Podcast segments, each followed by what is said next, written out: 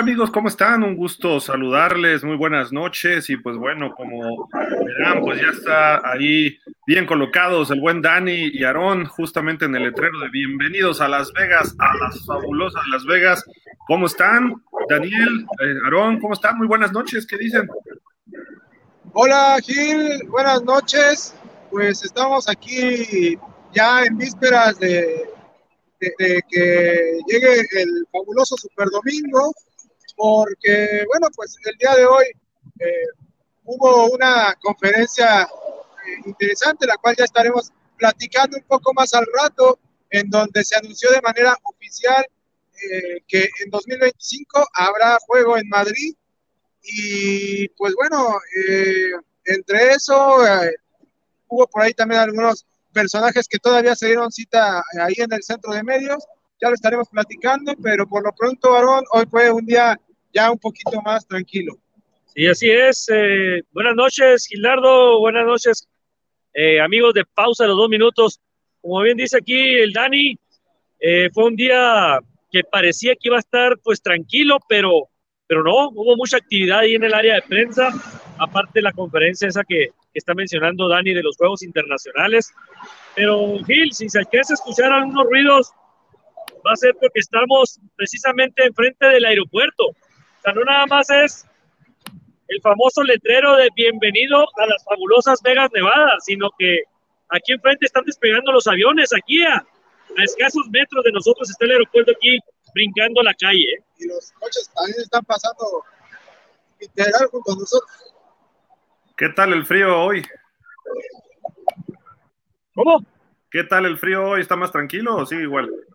Está un poco más tranquilo, pero sí, sí está helado. Los, está, está cubierto de nieve. Eh, los cerros que están alrededor de Las Vegas están todas cubiertas de nieve y las nubes bajas. Así muy bonito el, eh, lo que es el, El paisaje. Excelente, excelente. Pues bueno, pues platiquen, platíquenos hoy qué fue lo que hubo ahí en el centro de prensa. Eh, sabemos de que se anunció que va a haber un juego en Madrid. Me parece que en el estadio del Real Madrid estuvieron por allá ustedes. ¿Qué, qué hubo? Por ahí vimos algunas de sus, de sus videos y sus fotos. Sí, pues mira, este, el señor Peter O'Reilly, que es vicepresidente de, de cuestiones eh, internacionales de la, de la NFL, este, en conjunto con Emilio Butragueño, representante para esta causa del Real Madrid, pues anunciaron de manera conjunta que en 2025 el, el Real Madrid, eh, junto con el Santiago Bernabéu, serán sedes este, de un partido de temporada regular allá eh, eh, en Madrid justamente, el cual será pues, el primer partido que se celebre en territorio español. Ya ha habido partidos evidentemente en, Inglaterra, ha habido partidos en Alemania, ahora habrá partido en, en España y pues bueno, eh, entre otras cosas, se mencionó la posibilidad de que al menos uno de los equipos participantes pudiera ser o los Osos o los Delfines de Miami, que son los dos equipos que actualmente tienen este mercado justamente en territorio español.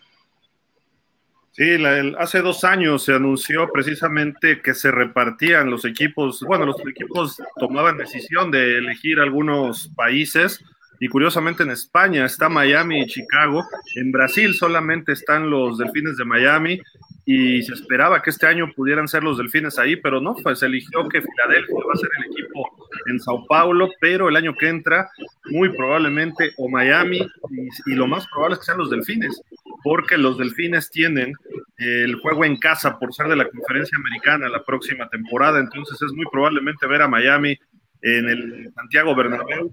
Ya será cosa de ver contra qué equipo. No le coincide la temporada con Chicago, así de que, pues, bueno, vamos a estar pendientes a ver. Le tocaría contra la división sur de la conferencia nacional. Vamos a ver si escogen algún equipo interconferencia o prefieren irse con algún equipo de la misma eh, la misma conferencia, quizá división, pero bueno, ahí está. Eh, ¿Y qué tal estuvo esa conferencia, Dani Aarón? Porque pues por ahí vimos que estuvo hasta Emilio Butragueño, ¿no? Sí, sí, exactamente. Fíjate que, que viendo a Emilio Butragueño ahí como, como representante, ¿no? Como embajador, se puede decir, representante eh, en España, pues la prensa pues lo, pues lo asedió, ¿no? Ahí con preguntas y hubo muchas preguntas ahí de la prensa mexicana, de, varios, de varios colegas, se puede decir, porque pues, las, principales preguntas eran sobre pues qué beneficio había, ¿no? En poder llevar un partido oficial a, allá a Europa, bueno, en específico a, a, España, ¿no? Que sea la primera vez. Y Emilio Butragueño le dijo, pues que en España precisamente hay mucha afición de la NFL. Hay que recordar que pues que ahí la, en la liga que, que, había ahí profesional de Europa, pues existían los dragones, ¿no? También ahí había, había pues eh, mucha afición al fútbol americano y sobre todo a la NFL. Entonces, dice Emilio Butragueño que, que para ellos eh, pues va a ser muy importante, ¿no? Ya que el Santiago Bernabéu eh, pues va, ya está remodelado y está listo, se puede decir, para, para poder pues, albergar. pues albergar se puede decir, sí, al, al, al, primer juego oficial de la NFL en el 2025. Entonces, eh, pues también comentó Emilio Botragueño que, pues que era muy importante, ¿no? Las relaciones, pues internacionales, ¿no? Con, con, con la NFL. Entonces, ¿qué es lo que, lo que está haciendo la NFL? Pues es tratar de expandirse lo más que pueda a nivel eh, mundial. Entonces, eh, pues se comportó bien a la altura ahí, Gil, no sé si ya subiste el, pues el video ese de Chusco ahí donde se les cae el balón ahí. Está, ¿no lo ha subido todavía? No, ese no lo vimos, ese no lo vi.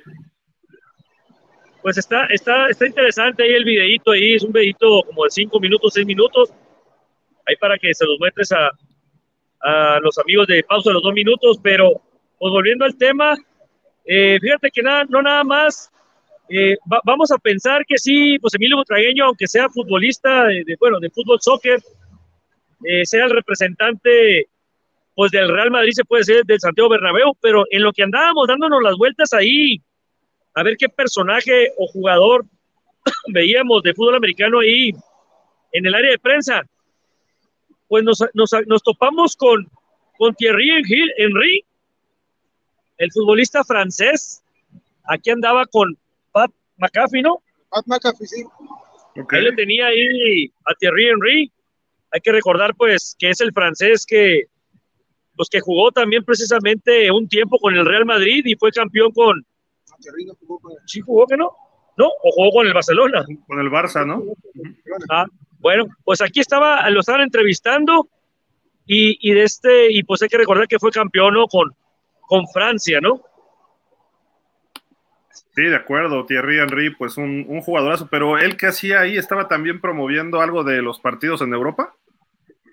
Él andaba nada más disfrutando de la vida, este, como cualquier, eh, cualquier mortal más, bueno, no tan mortal, este, que se pasea eh, como celebridad por, por, estas, por estos lares, pero pues sí, o sea, estaba ahí platicando un poco de su trayectoria deportiva, de, eh, de, su eh, interés por el fútbol americano, eh, y bueno, algunas, unas, algunas cuestiones pues más, más, genéricas, ¿no?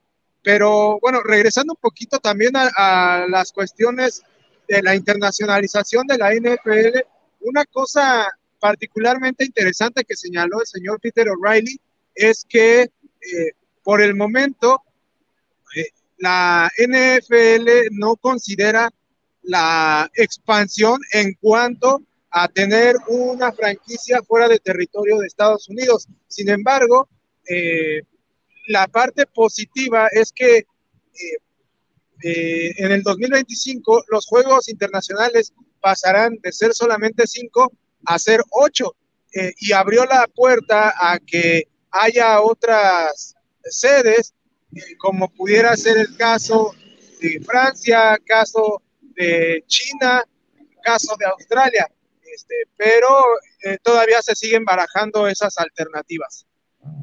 De hecho, dijo algo Peter O'Reilly que yo oí en su video que se espera que en 2025 haya ocho partidos internacionales, o sea, eh, prácticamente la mitad de los eh, equipos de la NFL estarán jugando fuera de los Estados Unidos, eso incluye a México probablemente, ya con la remodelación de las Azteca, supongo.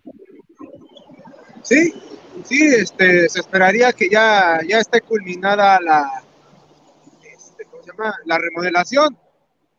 habrá que esperar porque también ya sabemos que en México para cumplir plazos luego se las gastan de, de forma interesante, ¿no? Este, eh, pero bueno, sí sería, sí sería interesante, sí sería positivo en el caso para México que un año previo a la celebración de la Copa del Mundo eh, de fútbol, pues se tuviera ya la posibilidad de tener el estadio completamente renovado.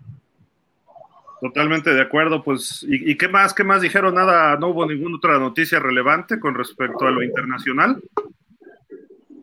Pues bueno, eh, fueron básicamente esas cuestiones, lo de, digo, lo de los ocho equipos, que por el momento no se esperan eh, expansión de, franquicia, eh, pero sí la, ampliación de, juegos y pues también se está pensando, se está barajando la posibilidad de que una vez que ya se ha abierto ahora de forma oficial el mercado español con este partido del Real Madrid, bueno, de, en Madrid, este, se pudieran también tener otras sedes eh, para, para, otras ocasiones en, España.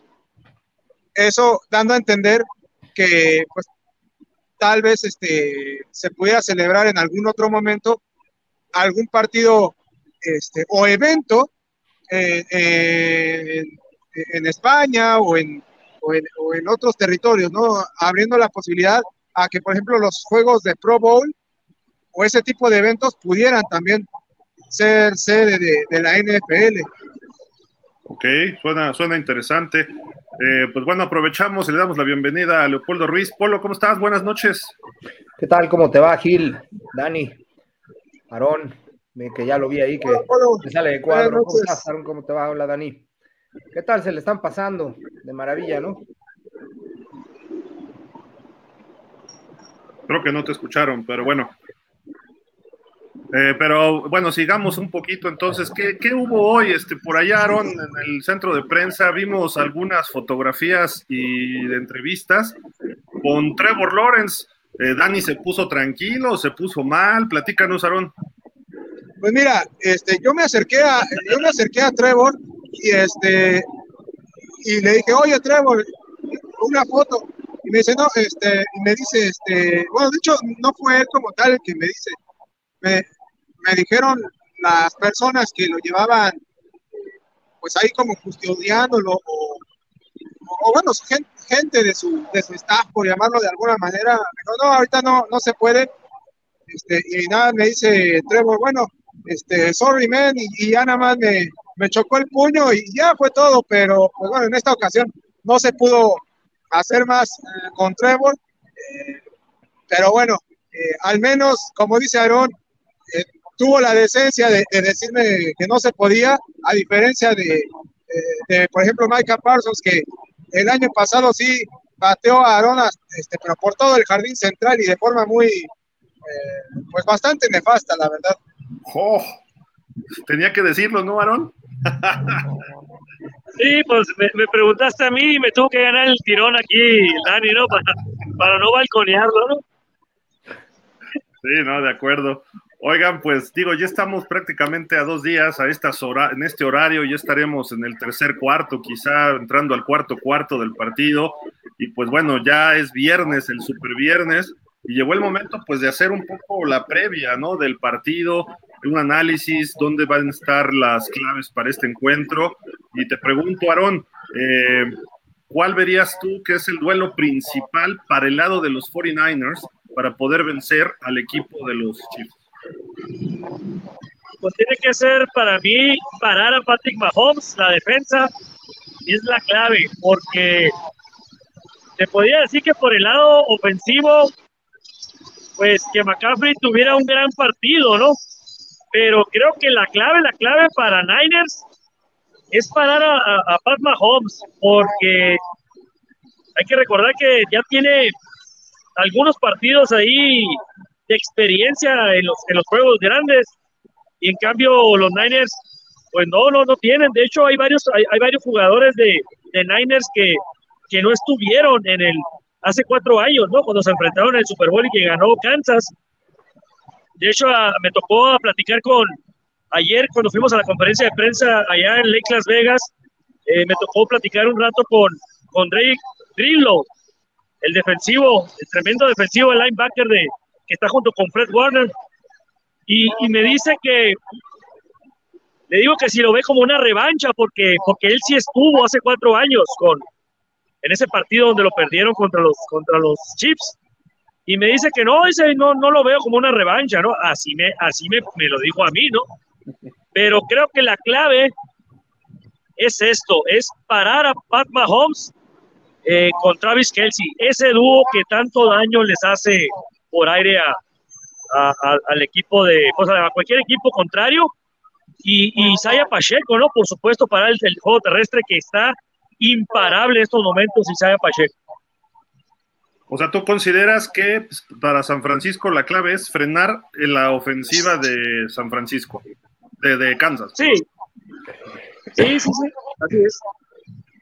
Mi estimado Polo, platícanos tú cómo ves el partido, qué duelo tú destacarías para el caso también de San Francisco.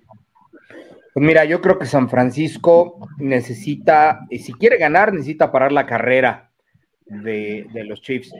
Eh, fue la manera en la que, en la que los Ravens eh, los lograron dominar, en la que los Ravens le, les ganaron. Y yo creo que de alguna manera San Francisco necesita buscar la forma, encontrar la fórmula para poder parar la carrera y obligar a que Pat Mahomes pase. ¿Por qué? Porque los receptores de Kansas no son, no son tan buenos como los de San Francisco. Y aunque Patrick Mahomes puede hacer muy, muy buenas jugadas. Sus receptores, salvo Travis Kelsey, no lo van a sacar exactamente de los problemas. Entonces, eh, si San Francisco logra parar la carrera de Kansas City, le va a complicar el juego y yo creo que es la posibilidad que tiene para ganar defensivamente. Ofensivamente lo que tiene que hacer Rob Cordy es poner el balón en las manos de los playmakers, es lo que tiene que hacer. Eh, tanto en, en, en, McCaffrey como en los dos receptores que tiene Ayuk y Diego Samuel. Y si hace eso, creo que San Francisco pudiera llegar a dominar el juego. Dani, te pregunto lo mismo. ¿Tú qué ves para San Francisco? ¿Qué tienen que hacer los Niners?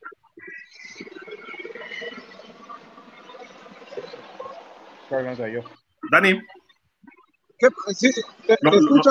lo, mismo también. ¿Qué tiene que hacer San Francisco para ganar este partido? Mira, creo que la clave para, eh, para, para los Niners es no empezar lento como lo han estado haciendo en los dos partidos anteriores. Eh, es fundamental para, para San Francisco que su ofensiva inicie de forma explosiva, eh, porque bueno, sabemos que eh, mientras más tiempo pase, evidentemente la defensiva de los Chiefs, que al menos este año es el punto fuerte del equipo, va a ir tomando más confianza y por lo tanto va a ser más complicado eh, hacerle puntos o encontrarle alguna deficiencia. Así que si temprano en el partido la ofensiva de los Niners no entra en ritmo, va a ser muy complicado. Este, es cierto que los Chiefs en estos playoffs eh, no han generado tampoco eh, tantos puntos como en otros años, pero, eh, pero han, han, estado siendo cargados la mayor parte de la temporada por el buen accionar defensivo y eso fue pues una muestra muy importante tan solo en el último partido en donde este, limitaron a los Ravens a solamente 10 puntos y, y, bueno, eso puede al final de cuentas la diferencia, ¿no? La cantidad de, de errores que forzaron en Lamar Jackson y que a lo largo de la temporada han forzado en los equipos rivales, eh, forzando capturas, recuperando balones Este, y bueno, San Francisco no se puede dar el lujo de cometer ese tipo de errores y menos temprano en el partido. De acuerdo, de acuerdo. Y pues yo, yo lo que vería es prácticamente que no cometa errores Brock Purdy.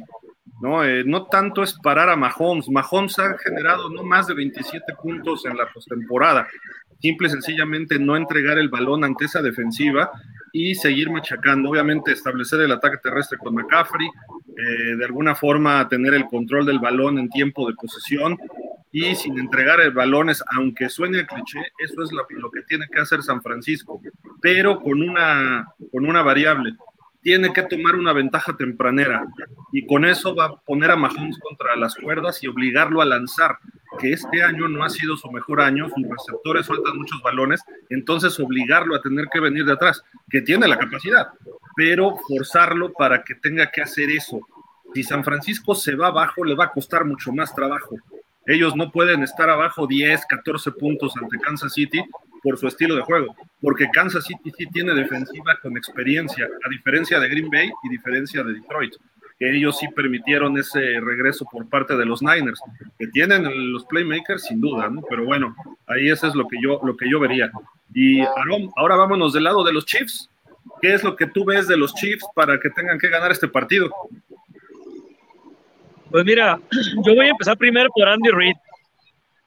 Si hay una persona, un genio, en poder hacer cambios, ajustes, es, es el señor eh, Andy Reid. Oye, ¿que nos tomamos la foto? Ah, pues precisamente nos tomamos una fotografía ahí con el señor Andy Reid, aquí el buen Dani y un servidor. No sé, Gil, si, si te llegó ahí la fotografía ahí. Sí, sí la tenemos. Ahorita a ver si la compartimos porque... Ah, bueno, pues eh, yo veo esto, mira. Veo eh, son, son dos grandes coaches por, por los dos lados, pero creo que Andy Reid, con esa experiencia y con, y, con esa, e, esa genialidad que tiene para hacer esos ajustes, esos cambios, creo que para mí ahorita, yo creo que estamos todos de acuerdo en que es el mejor coach. Es el mejor coach de, de la liga, ¿no? Ah, pues mira. Nada más sale el señor Andy Reid. Ah, si ustedes digan si es el Andy Reid o es el fake Andy Reid? Es que se pierde con el fondo que tenemos acá, pero. Y ese tremendo coach defensivo en Steve Spagnuolo. La verdad, el, caso de Andy Reid no tiene de qué preocuparse por el lado defensivo, ya que está bien cubierto con, con ese tremendo coach también, que es un, es un genio. ¿eh? La verdad que han hecho un excelente trabajo durante el cierre de temporada, les puedo decir, no que toda la temporada, pero lo que es el cierre de temporada, que es donde más importa, han hecho un excelente trabajo. Entonces, creo yo que para, que para los Chips, lo más importante sería meterle presión a Purdy para que se equivoque el niño, porque con McCaffrey va a ser complicado. McCaffrey es muy bueno corriendo por fuera, por el centro, eh, recibiendo pases. Este, creo que, que la clave va a ser en que la defensa le meta presión. Cuando le metes algunos blitz a Purdy, Purdy se, se asusta, se le, se le nota ahí como que sí se, se saca de onda. Entonces, creo que Spanulo va, va a tratar de, de mandarle algunas cargas al niño, Purdy. Y creo que ahí es donde puede aprovechar Kansas City en los errores y poderle interceptar ahí el perímetro de los Chiefs por el lado eh, defensivo, ¿no? por el lado ofensivo, pues creo que, así va a ser. Tiene que eh, implementar el, juego terrestre con Pacheco para que abra a la defensa, ¿no? Y que Mahomes haga su la magia que nos tiene acostumbrados, ¿no? Olo, ¿tú cómo, cómo ves esta condición de para los Kansas City Chiefs? ¿Qué tienen que hacer para ganar el Super Bowl? Mira, yo creo que la defensa de, Kansas, la número dos de la liga, tiene que mantener en menos de 20 puntos a los Niners. Y eso lo logra hacer Steve Españolo, mantener en menos de 20 puntos a los 49ers. Me parece que Andy Reid y compañía harán lo, que, lo, necesario para poder ganar el juego. Yo veo a un Patrick Mahomes anotando más de cuatro touchdowns en este juego y eso de alguna manera eh, obliga a Españolo a, mantenerlos en menos de dos o de tres posiciones.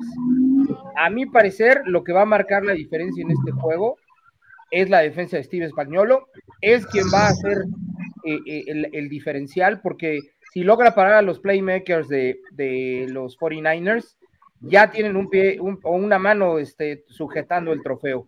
Por el otro lado, a mí en lo personal no me preocupa Patrick Mahomes ni lo que tenga que hacer. Tiene toda la experiencia en estos juegos, me parece que lo va a sacar adelante y la ofensiva va a actuar muy bien.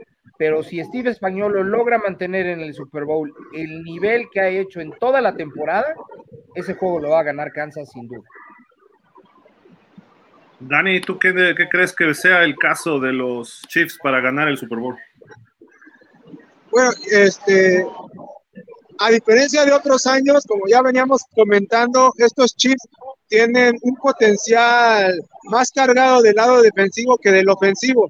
Por lo tanto, creo que eh, si bien es, es, importante lo que decía Aaron, este, ponerle presión a, Brock Purdy, este, para, para obligarlo a cometer errores, creo que una de las claves principales estará, eh, en caso de que no puedan obligar a Purdy a, cometer errores, sí, al menos eh, limitar a San Francisco a que en ningún momento eh, se despegue por más de siete puntos. Creo que este, si San Francisco se pone arriba por, por dos posesiones, este, así sea con, con 10 puntos, el partido va a ser bastante complicado a, para Kansas City porque este, la capacidad ofensiva de, los de, los Chips no es tan agobiante eh, como la de otros años. Este, y en ese sentido, San Francisco es un equipo más equilibrado. Así que creo que pues todo pasará por lo que permita la defensiva de Kansas City para, como dice este, Polo, brindarle constantemente oportunidad a Mahomes de mantener a los Chiefs en el partido. De acuerdo. Yo lo que veo es una cuestión muy simple. Creo que Kansas City, a pesar de que no es favorito, tiene la poca experiencia o mucha experiencia, ya que varios jugadores estuvieron en el Super Bowl el año pasado. Mientras tanto, San Francisco solamente su base. Entonces, muchos van a poder sentir esa presión. Tienes que poner esa presión sobre jugadores concretamente sin esa experiencia. Tienen que atacar esos espacios. Uno de ellos es Purdy. Tienes que presionar a Purdy constantemente. Se va a escapar en algunas ocasiones porque parece este chavito que se va como ratero así de repente. Eh, creo que esas cuestiones te van a, a complicar en algunos momentos es un chavo que está centrado, que no le causa problema el nivel de partidos, entonces tienes que pegarle. No digo lesionarlo de mala leche, pero estarlo golpeando constantemente para que tenga un partido irregular. Y ya cuando empiece a sentir presión, entonces empiece a forzar pases y puedas interceptar. Más o menos lo que pasó con Green Bay en la, en la ronda divisional. La diferencia es que Green Bay pues no pudo atrapar esos pases, de lo contrario hubieran eliminado a San Francisco.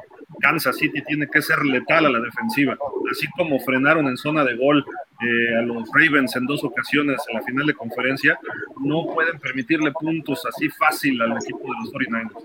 Entonces tienes que estar encima, encima de Birdie y eh, hay factores muy difíciles. Tienes que escoger quién te va a hacer daño.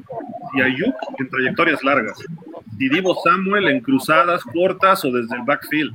O McCaffrey alineando como corredor, alineando como coreback en la zona Wildcat, alineando como slot o George Kittle, que también hace trayectorias de todo tipo. Entonces, es muy difícil cómo defender a un equipo que estira todo el campo. Así de que es una prueba muy importante, la más difícil, sin duda, para Spagnuolo y la defensiva, pero todo gira en torno del que tiene el balón en cada jugada. Péguenle a Purdy, presionenlo, eh, háganlo jugar un partido este, difícil y eso puede ser un factor favorable para Kansas City.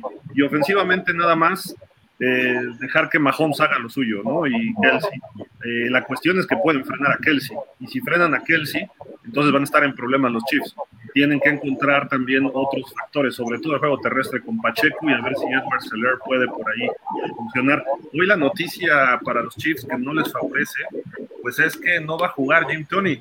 Entonces es un liniero ofensivo que se pierde, perdón, Joe Tooney, eh, se pierde eh, este partido. Ya se sabía que tenía muchos problemas, pero de alguna forma eh, pues sí les afecta, sí les afecta a los, a los, Chiefs en este sentido a la ofensiva. Vamos a ver si puede compensarlo con otros jugadores ahí en el ataque. Y pues antes de ir con los pronósticos y las bolas de cristal, así como la que yo tengo aquí atrás, eh, nada más recordarles amigos, eh, ya están las promociones en nuestras redes sociales, en Twitter, en Facebook y en Instagram para que ustedes participen y se ganen estos regalitos oficiales del Super Bowl. Eh, la, condición es, uno, que nos sigan en todas nuestras redes, por lo menos en las tres. Luego, en las tres más el YouTube. Luego, dos, que acierten al equipo ganador. No me sirve que acierten el marcador si no acertaron el, equipo ganador. Tres, acertar el marcador o queda el que quede más cerca del marcador final es el que va a ganar la, promoción. Y cuarto, pues obviamente tendrá que estar, eh, eh, ¿cómo se llama? El que llegue primero. Ese es el otro factor de, de desempate. Ya acabamos de subir antes del programa la promoción para que ustedes puedan empezar a, colocar ahí sus pronósticos en esos posts. No me sirve que me lo pongan en el programa. Esos no los vamos a ver. Los vamos a ver solamente en este post donde está el osito y la toalla eh, oficial del Super Bowl. Así de que por favor les pedimos que ahí es donde pongan sus los pronósticos. Eh, se vale que participe Dani, se vale que participe Polo, toda la gente en pausa, porque a final de cuentas somos una comunidad y digo, aquí no hay de que tengamos un secreto por encima de los demás de cómo va a quedar, ¿no? Entonces, se vale que participen, aunque la idea es precisamente para que ustedes, amigos que nos siguen, se lo lleven. Entonces, trataremos de que no participar nosotros, Pero bueno, a final de cuentas, nosotros les ayudamos un poco con nuestros previos, nuestros pronósticos, nuestro análisis, que ustedes decidirán cómo se dando las. Pero bueno, vámonos de regreso entonces allá con Aarón. Aarón, platícanos eh, cuál sería tu bola de cristal para este partido, cómo se va a dar el juego y quién lo gana. Bueno, voy a empezar primero por el pronóstico. Creo que, que va a imponer la experiencia más que todo. Si me pongo a ver los partidos anteriores, eh, hay que recordar que Kansas City, con esa vasta experiencia en postemporada, va de visita y le pega a los Bills de Búfalo en Búfalo. Y luego va a jugar el juego de campeonato de la americana al que todo el mundo considerábamos como que iba a ganar el Super Bowl, los tremendos Ravens de Lamar Jackson y van a su casa y le pegan y le pegan bien. En cambio, por otro lado, los Niners batallaron mucho, batallaron con Green Bay, que te puedo decir que, que Green Bay hizo también las cosas y le metieron presión a Purdy, que se le cayeron de las manos, hay que recordar, a la secundaria, se le cayeron de las manos dos intercepciones fáciles que le pudieron haber costado el juego a los Niners. No deberían de estar aquí los Niners. Se salvan los Niners de en casa y vuelven y, reciben a los Lions. Un juego que casi, casi estaba cantado que iban a ganar los, los, Lions a mitad del partido. Y le dan la vuelta. ¿Cómo? Pues bueno, es bueno. San Francisco le sacó el juego. A final de cuentas, creo yo que, Kansas City va a ganar el partido de, del Super Bowl, perdón, este domingo, dos días más.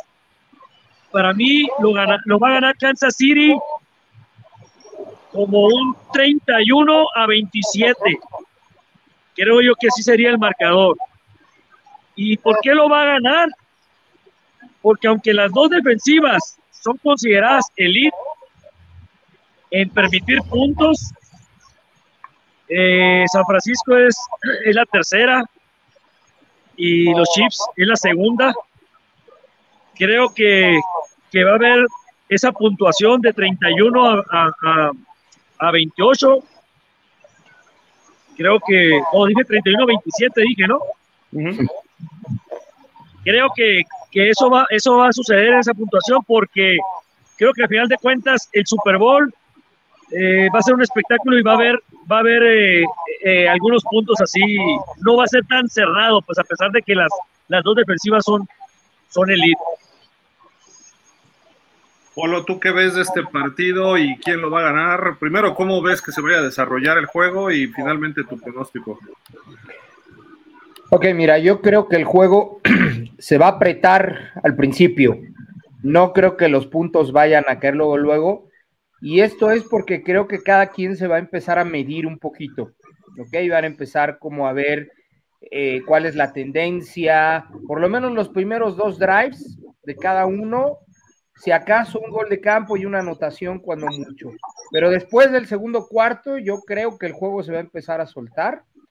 Yo creo que se va a empezar a imponer eh, el coreback de más experiencia, en este caso Patrick Mahomes. En estos juegos se carga la balanza generalmente en ese sentido al, al coreback con mayor experiencia. No creo que los Niners lo vayan a hacer tan sencillo. No veo una paliza ni un marcador demasiado separado. Creo que sí va a estar eh, dividido por un gol de campo o una anotación, cuando mucho, pero me parece que al final eh, la experiencia del lado defensivo y ofensivo, en el caso de Kansas, que tiene Steve Españolo y Andy Reid, va a pesar muchísimo más que esta explosividad y esta innovación que ha venido a tener Brock Purdy y todos los playmakers que tiene. La defensa de San Francisco ha jugado muy mal y tuvimos a unos eh, Leones de Detroit que los evidenciaron hasta donde pudieron y que permitieron que el juego se les escurriera entre las manos eh, eh, a los Leones. Creo que los Chiefs van a aprender de esa situación y una vez que cobren ventaja ya no la van a dejar ir. A mi parecer el juego va a acabar 31-24, ese yo creo que va a ser el, el marcador final y lo van a ganar los Chiefs. Perfecto, mi estimado Dani. ¿Tú qué es lo que ves de este partido? ¿Cómo se va a desarrollar y quién va a ganar? En donde es un partido en donde también, como dice este Polo, la experiencia va a pesar, pero creo que eh, no va a ser un inicio este, tan lento por los dos equipos, aunque sí creo que eh, el que va a empezar más lento va a ser San Francisco, este, y ahí es donde desde el, desde el principio se va a marcar la diferencia. Creo que eh, tal vez anote Kansas City en el primer drive. Eh, San Francisco creo que le va a costar el primer cuarto. Este, tal vez incluso hasta tome ventaja de 10 puntos Kansas. Y después, eh, conforme vaya creciendo el partido, San Francisco va a ir viniendo de atrás, este, en algún momento va a, apretar el partido, quizá por ahí del tercer cuarto ya se empiecen a neutralizar ambos equipos, pero eh, por la ventaja tempranera que va a tomar Kansas City y, y de la mano de la experiencia de Mahomes, Andy Reid y compañía, creo que va a estar la clave para que los Chiefs nuevamente repitan. Yo creo que va a ser un partido que Kansas lo gana 27-24. Ok, todos vamos con Kansas hasta el momento. Así que, pues bueno, viene mi pronóstico. Yo lo que veo es que este partido va a ser de un touchdown, otro touchdown. Sí creo que anote primero San Francisco y tenga que venir de atrás Mahomes. Lo va a empezar a hacer y va a empezar a cumplir su parte el señor Mahomes. Pero al final, en el tercer cuarto, ahí es donde se va a empezar a cargar a favor de Kansas City. Eh, con un par de anotaciones y se despegan los Chiefs. Al final va a intentar hacer algo San Francisco y se va a acercar, pero no va a ser suficiente por la defensiva de Kansas. La defensiva de Kansas va a poder contener en algunos momentos a estos eh, jugadores espectaculares que tienen los 49ers y creo que podrían eh, levantar el bicampeonato, el primer bicampeonato desde hace 20 años que lo hizo los Patriotas de Nueva Inglaterra. Se empatarían esa marca con de ser un equipo bicampeón, digamos, con Green Bay, Miami, Pittsburgh, Dallas, San Francisco, Denver y Nueva Inglaterra. Eh, creo que este se está convirtiendo ya en una mini dinastía Y por otro lado, un factor que creo que le va a pesar a San Francisco, Kyle Shanahan. Kyle Shanahan deja ir los juegos porque se siente cerca de ganarlos y empieza a pensar en lo que será festejar y de repente se le olvida que tiene que seguir coachando. Eh, Brock Purdy le falta experiencia, también creo que le va a pesar en el Super Bowl. Y obviamente Patrick Mahomes con Kelsey van a empezar a hacer lo suyo. Van a tardar, creo yo, hasta en esta ocasión, pero lo van a hacer hasta el tercer cuarto y quizá en el cuarto cuarto también ya sellen el partido. Yo veo que va a quedar 31 o 30-20. Va a ganar el equipo de Kansas City. No va a ser tan cerrado como esperaríamos, eh, pero va a tratar de hacer su esfuerzo San Francisco. Quizá la mitad vaya muy parejo, a lo mejor 10-10, 13-10, y ahí es donde tome su caminito el equipo de los Kansas City Chiefs. Eh, como dicen, hay que irle al campeón hasta que pierda, ¿no? Y todavía no pierde el campeón, que es el caso de los, eh, de los Kansas City Chiefs. Y ahora les pregunto, este, Aarón, ¿quién va a ser el MVP? Ya dijiste que Kansas City es campeón, ¿quién va a ser el MVP? Mahomes. No, bueno. Concreto, al grano. Sin rodeo. Mahomes va a ser otra vez. Eh, ya, hemos platicado mucho de, esta situación del MVP en un, en un Super Bowl. Más o menos el 80% de, de la probabilidad se la dan siempre al mariscal, al coreback. Entonces, eh, como dijimos, para que fuera, fuera alguien, para que fuera MVP, alguien fuera del, del, del, coreback, eh, pues tendría que ser algo, pues algo muy marcado, ¿no? Que haga una diferencia eh, bastante eh, buena. Entonces, en este caso estábamos platicando que podría ser, no, pues que Kelsey, que, que a lo mejor por el fenómeno Taylor Swift, se lo podían dar a él y que le va a proponer matrimonio después del partido y, a lo mejor como mercadotecnia, si Kelsey llega a ser un partido más o menos considerable bueno, estoy hablando de dos anotaciones, más de 100 yardas. Este, a lo mejor lo pudieran considerar como MVP por esa situación, más, más, más bien por, por mercadotecnia, por la cuestión del fenómeno Taylor Swift. Pero por otro lado, pues Isaiah Pacheco se me hace muy complicado que haya, que, que, que pueda realizar un, un partido en donde le pase por encima a esa gran defensa que tiene eh, San Francisco, eh, está, complicado. Va a correr, va a correr bien, pero se me hace complicado como para considerarlo como MVP, porque no, no creo que vaya a ser algo impactante, ¿no? Va a ser su chamba, pero no, no, no para, para que sea MVP.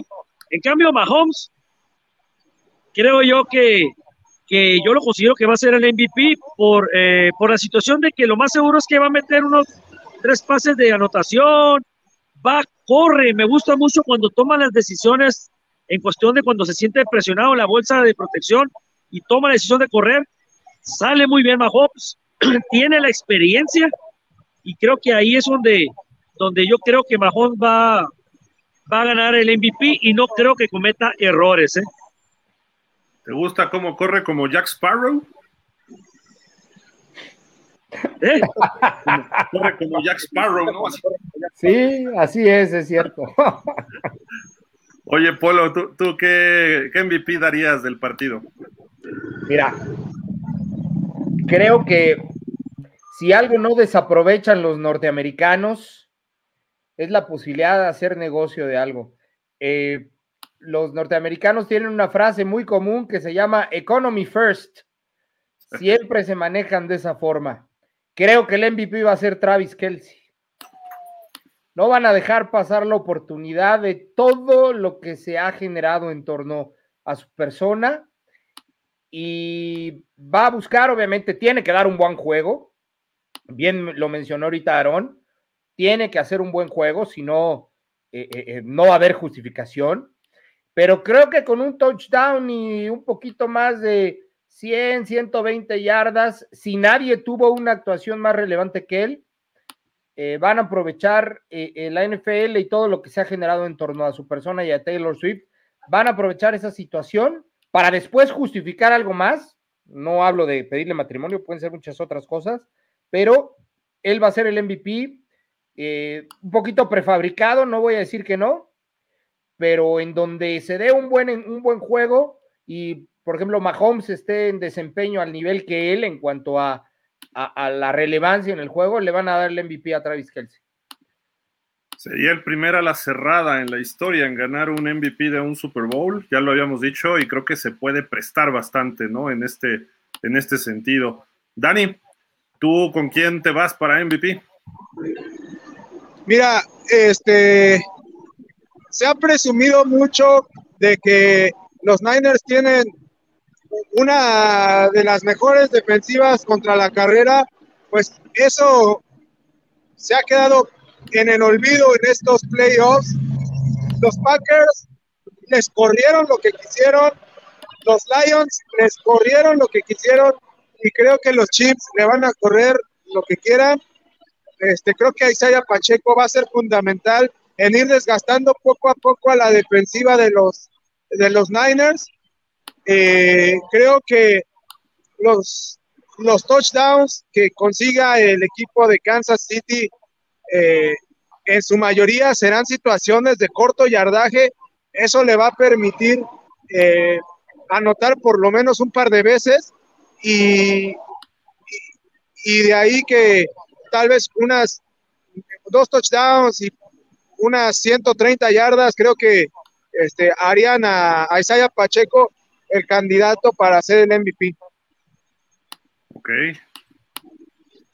pues ahí les voy yo. Yo coincido un poco con lo que dice Polo de Travis Kelsey, pero sí necesita Travis Kelsey tener por lo menos dos recepciones de touchdown y algunas dos o tres recepciones de primero y diez en situaciones importantes, porque sí puede tener sus 10, 12 recepciones en pases de 5 yardas y, y nada más, pero necesita anotaciones si no le dieron el MVP hace tres años a Rob Gronkowski, cuando con Tampa le ganaron a Kansas precisamente, con dos touchdowns y también como con 60, 70 yardas y varias recepciones, creo que Kelsey sí podría. Si tiene un juego como el de Ravens, podría, pero sí necesita dos anotaciones, dos recepciones de touchdown por lo menos. Si tiene tres, bueno, ya sería el sello, ¿no? El sello final. Entonces yo mm, me quedo con eso, porque van a, por lo menos esos dos touchdowns los va a tener en el tercer cuarto, quizá en el cuarto cuarto, y ahí podría eh, Travis Kelsey obtener esta, esta eh, mención o esta eh, determinación por parte de, la NFL, de los fans que votan también y de los expertos analistas. ahora la pregunta sería, ya para cerrar un poco con todo esto, Aarón, ¿quién va a ser el factor de, digamos, eh, ¿crees que, hablando ya de números, podrá retirar más de 300 yardas Mahomes? ¿Podrá tirar tres touchdowns o dos touchdowns? Eh, mismo caso de Purdy. Eh, ¿Se quedan en las altas, en las bajas? ¿Tú cómo, cómo lo verías esta situación de los corebacks? Porque normalmente, creo que aquí nada más tú dijiste Mahomes, pero la lógica es que los corebacks terminen siendo el MVP. Lo vimos ayer, ¿no? Sí, mira, a pesar de que, de que la defensiva de los Niners eh, pues fue la tercera en, cuestión de puntos, creo que, que Mahomes sí va, sí va a pasar las 300 yardas, ¿no? Así sí, si me, lo, estás preguntando así directo, yo creo que, pues lógico, si lo estoy considerando como MVP, es porque para mí pudiera, y, creo que sí va, va a pasar las, las 300 yardas, ¿no? Entonces, y va a meter a lo mejor tres anotaciones por pase, ¿no? Inclusive hasta podría correr, ¿eh? Mahomes, digo, toma las decisiones de repente muy bien, así como corre, eh, raro, pero, pero es efectivo, es efectivo su, sus decisiones al momento de correr. Entonces, eh, creo yo, las apuestas están, digo, ¿cómo está? Sé, que es favorito Niners por dos puntos. Sí. Sí, ¿no? Sí, sí. Esto, y, las y las y las eh, cómo están los en, puntuaje la cuestión de altas y bajas acá la tenemos espérame acá está ahí está eh, sale el over under está en 47 47 y medio en algunas casas de apuesta favoritos por dos puntos los Niners eh, en algunas casas de apuesta bajó a uno a uno y medio empezó en dos y medio o sea se ha movido un poquito eh, pero ahí está más o menos en dos en DraftKings. Eh, ¿Crees que se cumplan las altas y los Niners? Bueno, tú dijiste que Kansas, entonces no se cubre la línea con los Niners, pero eh, ¿qué dijiste tú? 31-27, pues sí se cubriría, ¿no? Entonces también el over.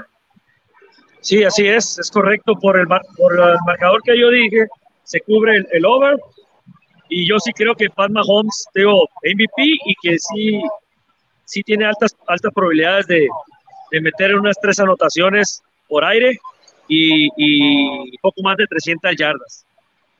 Si, analizamos los últimos dos encuentros de estos dos equipos, que los dos los ha ganado Chiefs, uno en playoff, que fue el Super Bowl hace cuatro años, y el otro la temporada anterior ahí en Levi's Stadium, fueron, el de temporada regular fueron 67 puntos entre los dos, y el del Super Bowl fueron 51 puntos, pero hay que recordar que fueron 21 de Kansas prácticamente en los últimos seis minutos de juego, Entonces iba más, más bajo de lo que se esperaba.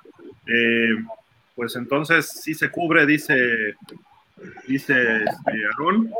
Polo, ¿tú qué ves de este partido? ¿Crees que se cubra las líneas, etcétera? Sí, sin duda. Creo que mucho de lo que de alguna manera se especula en este tipo de juegos es que son un volado, porque ambos equipos tuvieron juegos en donde metieron muchos puntos en la temporada, pero también tuvieron juegos en donde metieron pocos. Entonces, creo yo, honestamente, que, que sí eh, eh, se, va, se, va, a cumplir la expectativa de, de, los puntos. Creo que no va a haber variaciones en eso y simplemente no, no se la van a jugar eh, en el caso de, de, lo que se planteó para, para cubrir los números. Yo creo que este juego sí, sí va a cumplir los números que están marcando. No, no, le veo, no le veo por dónde no lo hagan. Dani, ¿tú opinas lo mismo? Sí, o sea, yo creo que en cuanto a la línea del over-under, eh, estamos de acuerdo, se, cubre, eh, bueno, se cubren las altas, este, pero, este, bueno, yo, yo veo un partido en donde quizá el factor a considerar va a ser justamente este, la, capacidad de, de, imponer su ataque terrestre por parte de los, de, los Chiefs, creo que al final de cuentas van a terminar corriendo entre Pacheco, entre eh, Mahomes y algún, y algún otro corredor, este, Edward Schiller, yo creo que le van a terminar corriendo este, para por lo menos unas 250 yardas a los, a los Niners. 250 yardas.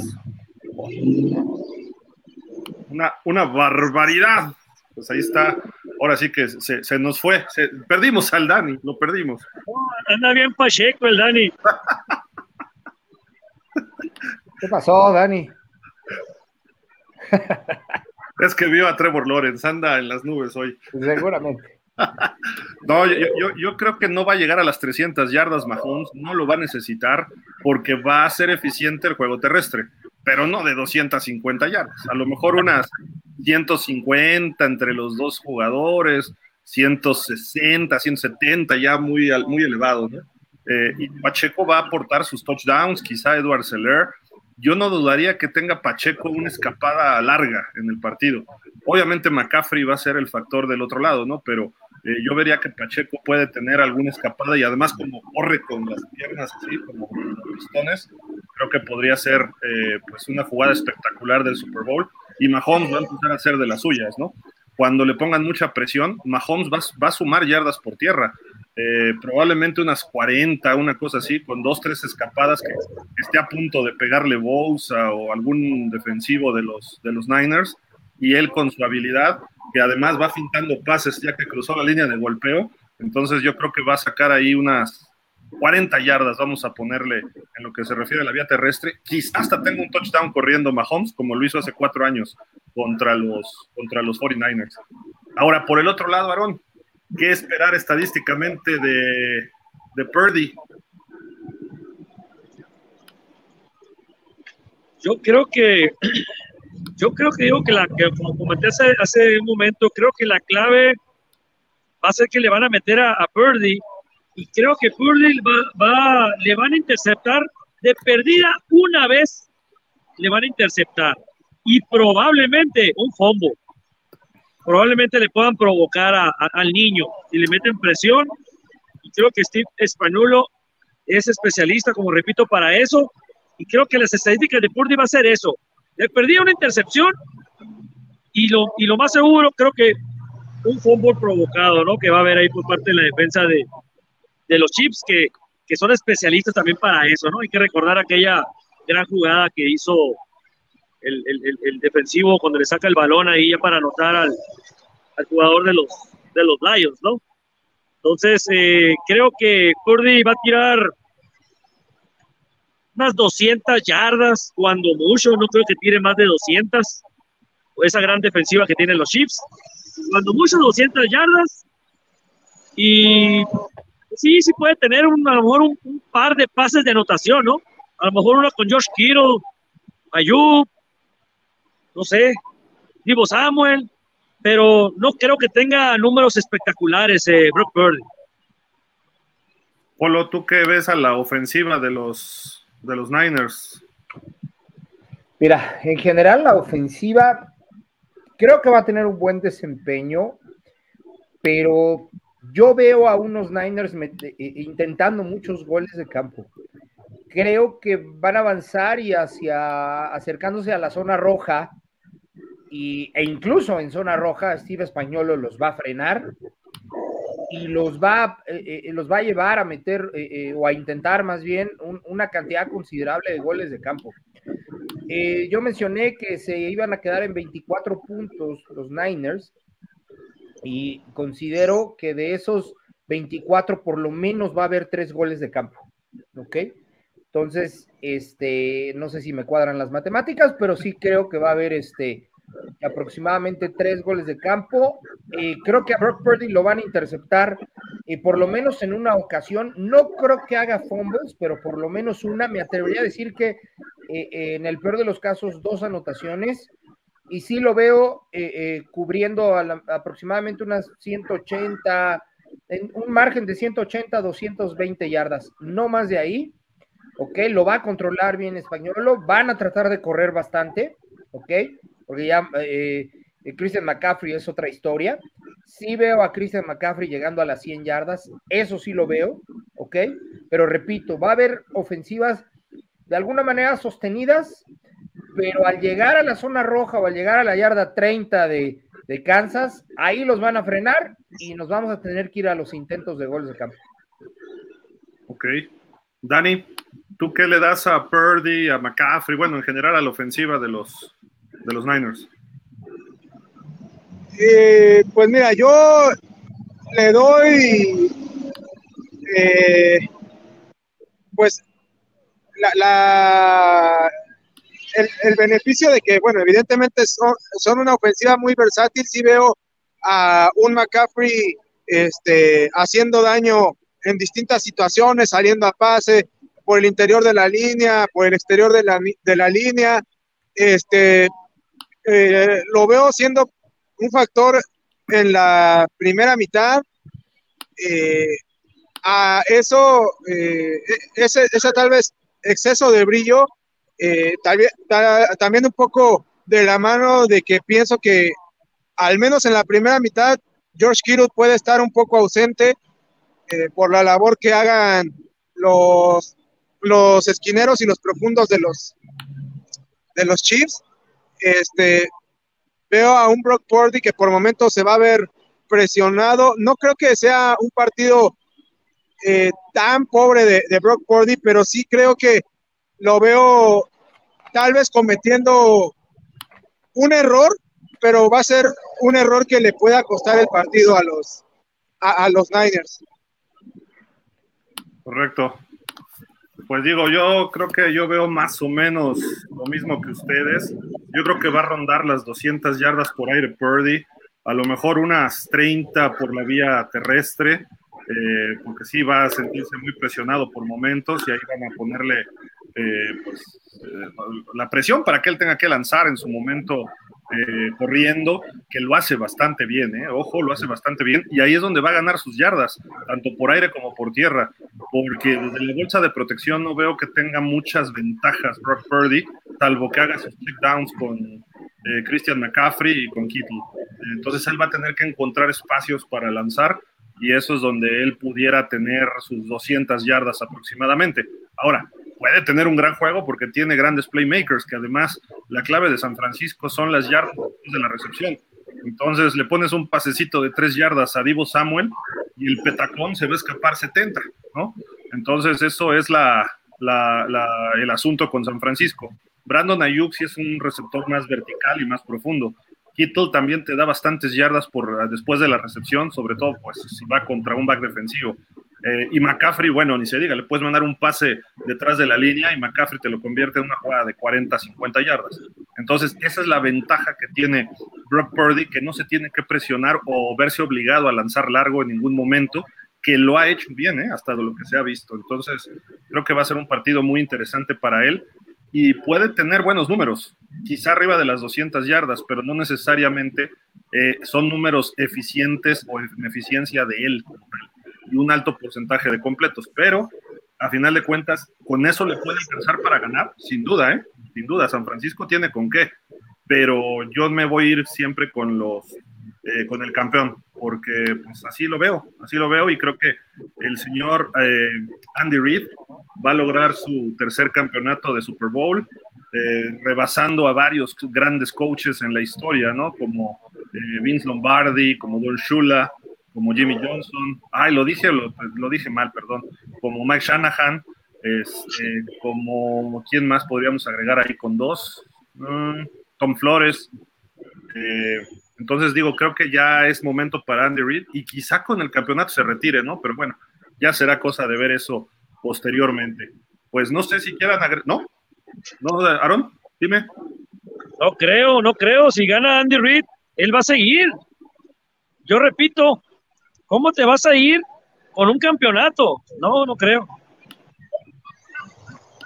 Pues mira, le preguntaron ayer o anteayer, ¿no? Este, ahí a Andy Reid si estaba pensando en el retiro y dijo, hoy no es ese día. Nunca dijo no. O sea, dijo, hoy no es el día.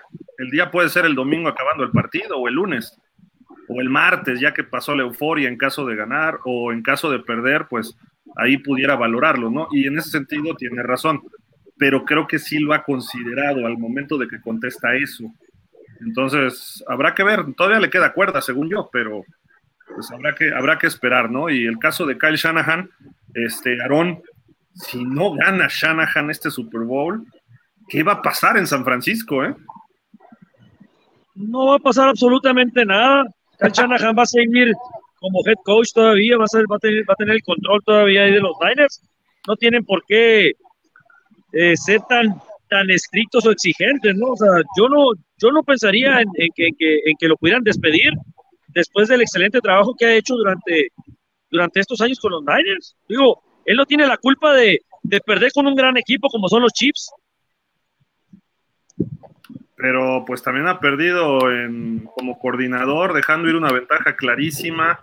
Eh, ha perdido varias finales de conferencia. Yo creo que San Francisco lo que esperan es el campeonato, ¿no?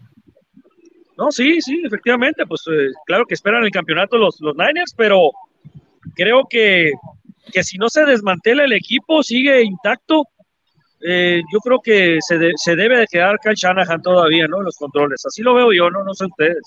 Bueno, de, de, hecho acaban de firmar extensión de contrato Lynch y él, pero yo me refiero no tanto de su trabajo, sino qué va a pasar con los fans de los Niners, porque ellos están exigiendo ya un campeonato los únicos que les han dado campeonato se llaman Montana y Steve Young, de quarterbacks, y todos los demás, Kaepernick, eh, el señor Jimmy Garoppolo, y vamos a ver si ahora Purdy puede convertirse como Montana y Young, porque los otros se quedaron cortos, ¿no? Pero habrá que, habrá que esperar, creo que sería una presión muy, muy complicada para el señor Shanahan.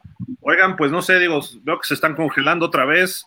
Este, no, sé no, no, no, está tanto, no está tanto, Gila. Bueno, sí está, pero a lo mejor ahora estoy más acobijado y Dani, pues aquí también hay.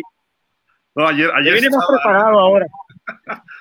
Sí, pues mira, ahora le traigo hasta arriba ya. Oigan, ¿cómo está el ambiente en estos momentos? Supongo que ya llegaron todos los fans, ¿no?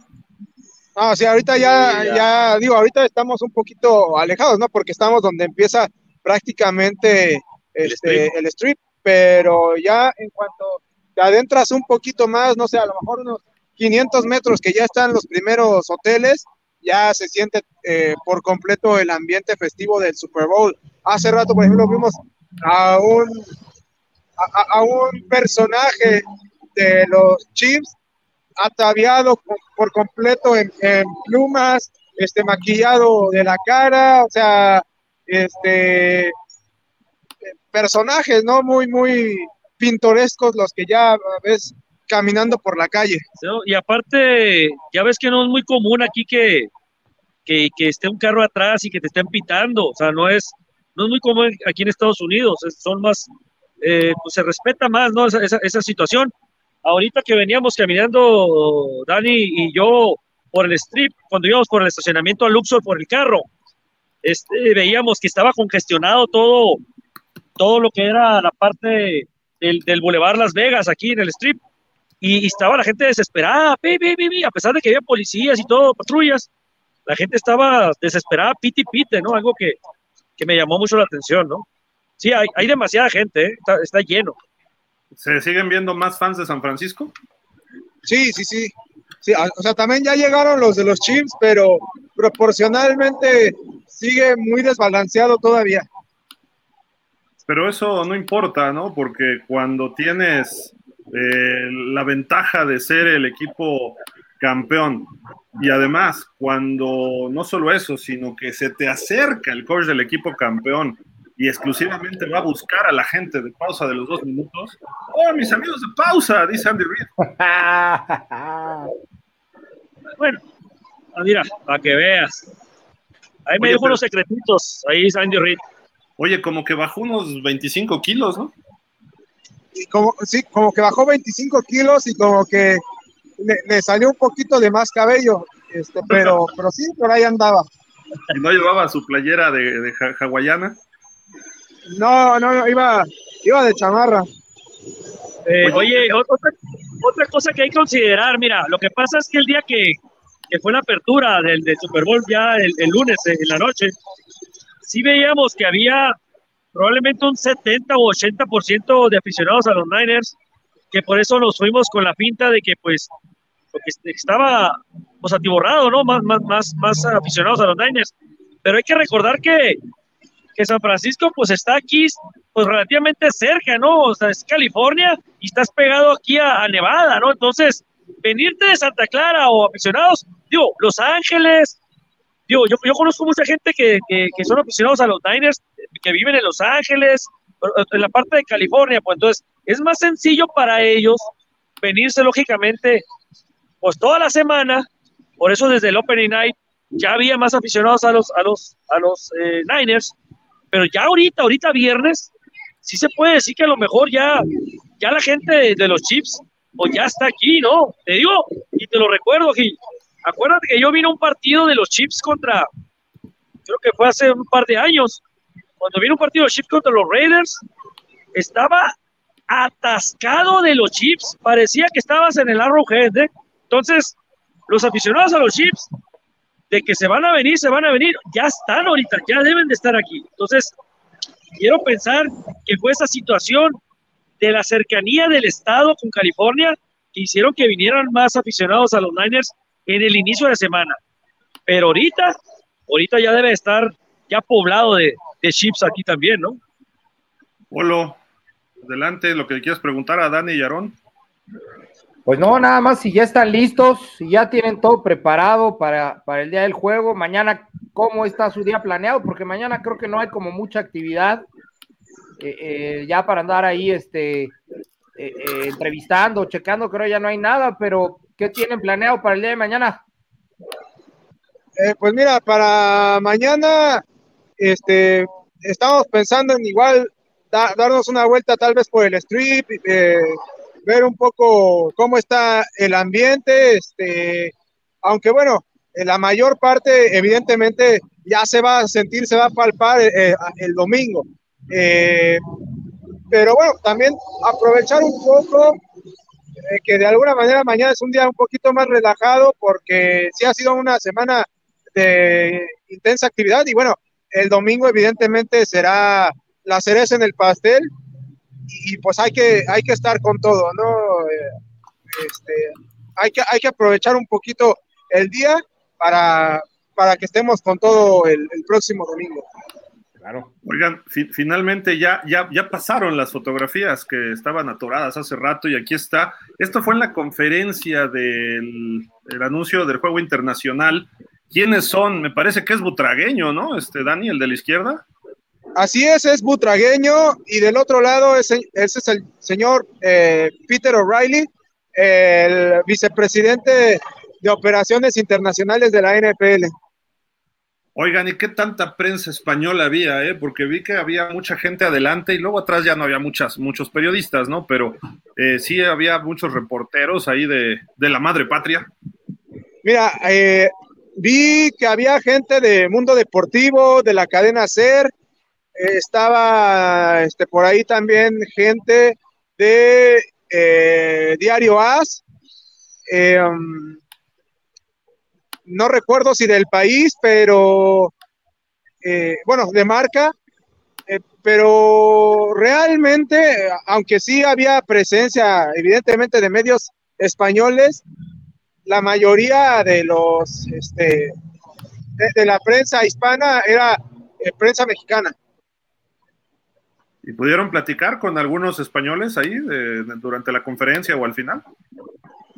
Pues bueno, al final, este, estábamos escuchando ahí algunos, eh, a algunos colegas de, eh, no recuerdo si era Cadena Ser, pero pues decía, ¿no? Que al final de cuentas va a ser, pues por llamarlo de alguna manera, un experimento interesante que se va a vivir allá en España, porque por lo que comentan, sí hay un fervor importante y ahora, bueno, con el impulso que se le da para que haya llegado la NFL el, próximo 25, bueno, este, perdón, 2025, para que se vaya a celebrar un partido de temporada regular, evidentemente genera mucha expectativa y, y, pues ya eh, eh, empiezan a, a, vivir de mejor manera eh, el ambiente de, de NFL, ¿no?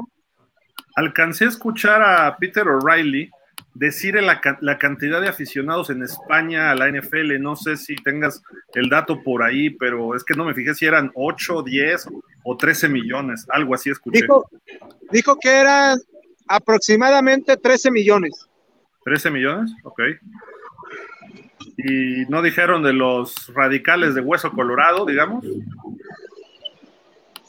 Eh, no, no, solamente este, dieron el, el dato eh, general, pero no, de los de Hueso Colorado no, no, no lo dijeron, pero me imagino que de esos 13 millones, tal vez un este, 30% puedan ser de, de, Hueso Colorado.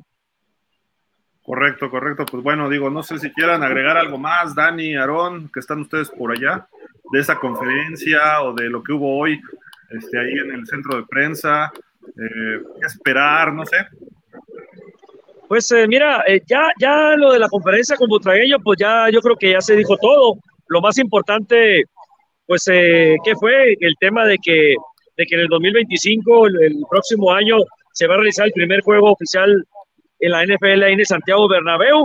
Y, por otro lado, pues, preguntándole, pues, que, que si era lo, lo, más importante de, eso, ¿no? Y pues Emilio Butragueño, pues diciendo, pues las relaciones eh, internacionales, ¿no? Que, como una sociedad lo veía, ¿no? Entre España y, Estados Unidos para poder realizar este tipo de, proyectos. Y por otro lado, en el, en el área de prensa, cuando ya salimos de ahí de, de lo de la conferencia de, de Butragueño, pues nos dimos a la tarea de ir a una vueltecita ahí al área de prensa local e internacional y, la verdad que, que sí me quedé un poco, yo pensé que no iba a haber ya gente, la verdad yo dije, como es viernes, a lo mejor ya, a lo mejor no encontramos jugadores o...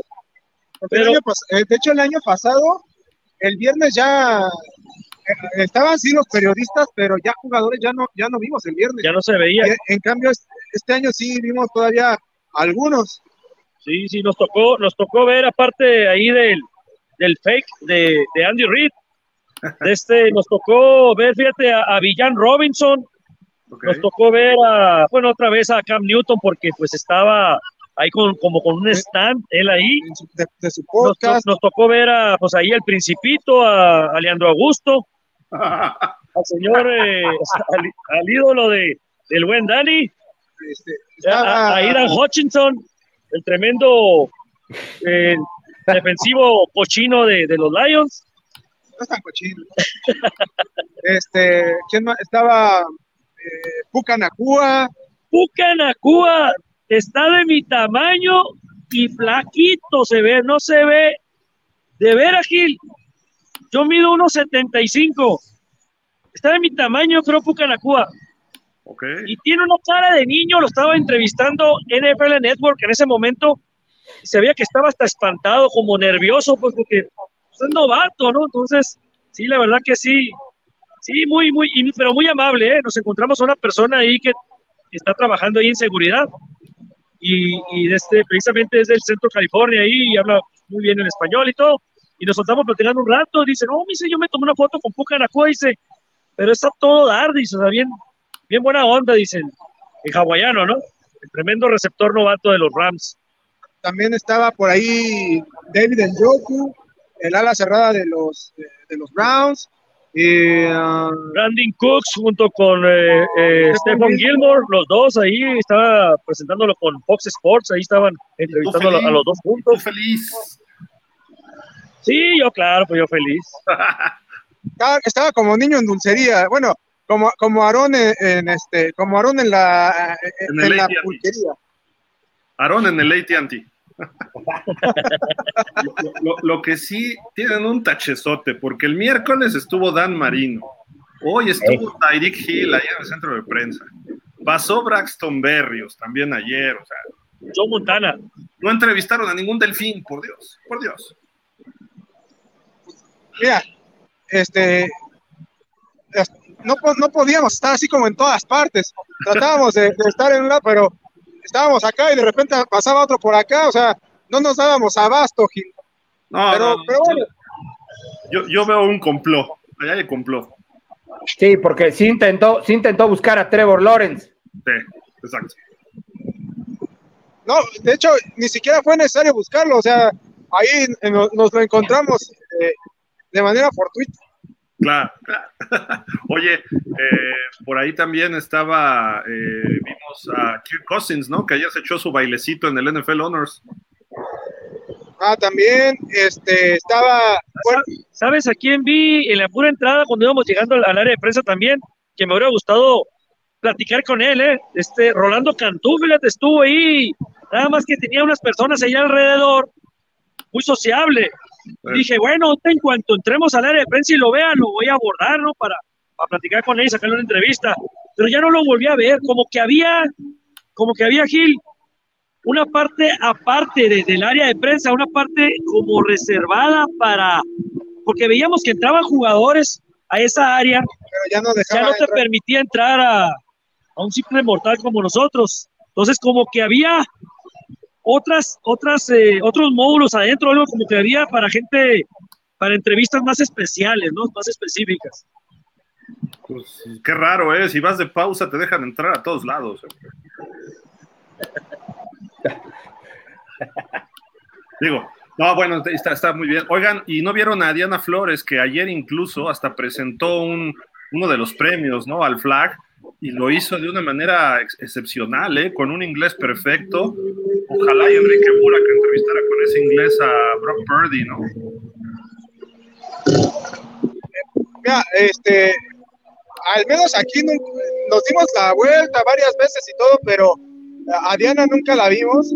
Este, pero bueno, me imagino que sí, evidentemente, por todo este impulso que le ha dado la NFL al flag, será constante su presencia, no solo ahora, ¿no? sino en cada uno de los eventos que tenga la NFL, creo que no, no se dejará pasar esa oportunidad para seguir le promociona el flag y más eh, tomando en cuenta que este, mientras más pase el tiempo y más se acerque los Juegos Olímpicos de Los Ángeles, eh, la, promoción y la presencia del flag se hará más importante. Es más, incluso tomando un poco las palabras que, que decía, eh, ¿cómo se llama? Peter O'Reilly ahora en la conferencia, eh, daba a entender justamente que distintos eventos de la NFL se podrían mover a, otros países. Yo no descartaría que México incluso pudiera ser el primer país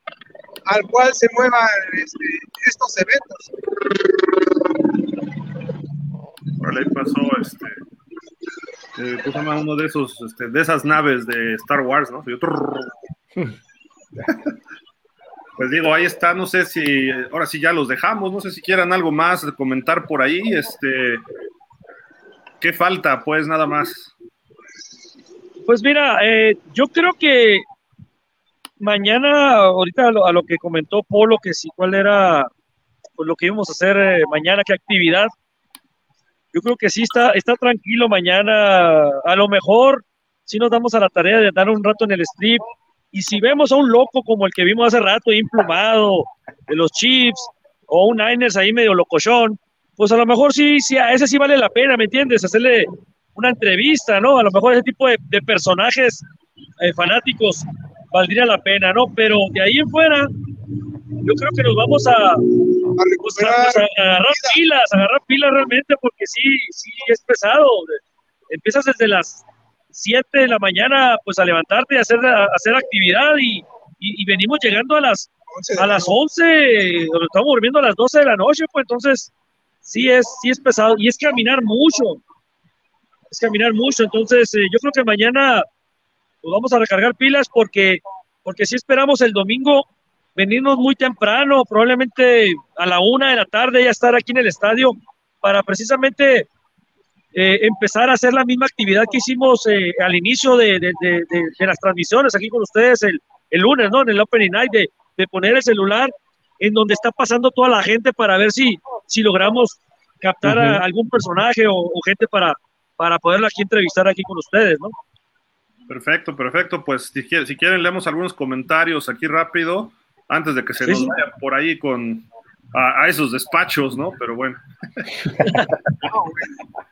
José Manuel Hernández dice, hola, saludos, pregunta, ¿debo irle a Kansas City para que la conferencia nacional no tenga otro título?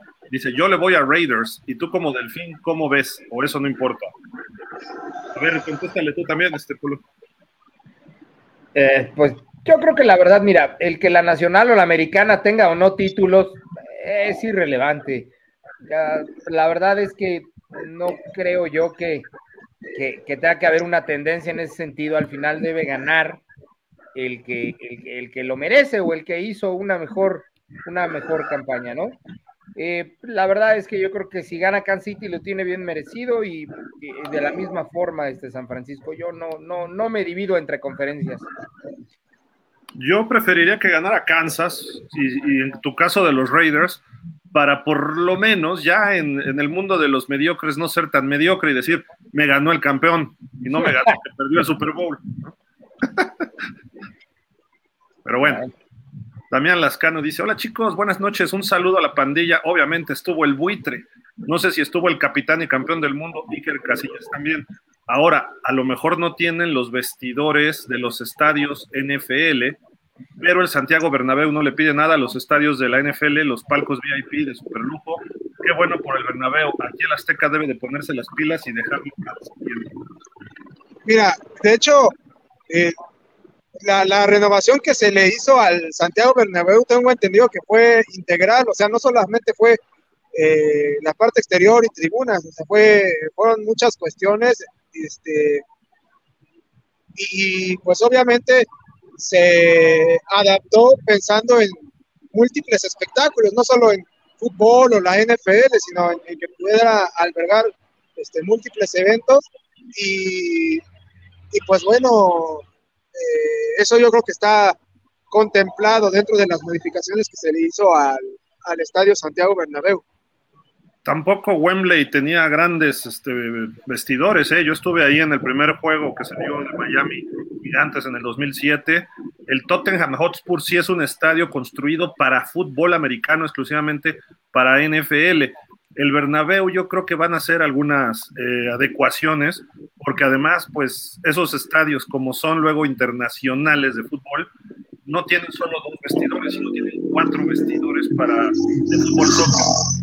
El Azteca tenía dos vestidorcitos nada más de soccer y los vestidores eh, que ponen en las épocas recientes son afuera afuera en el estacionamiento, en la zona de palcos, en los estacionamientos de palcos. Eh, originalmente ahí estaban todos y era un problema por las rampas que tiene el Azteca, ¿no?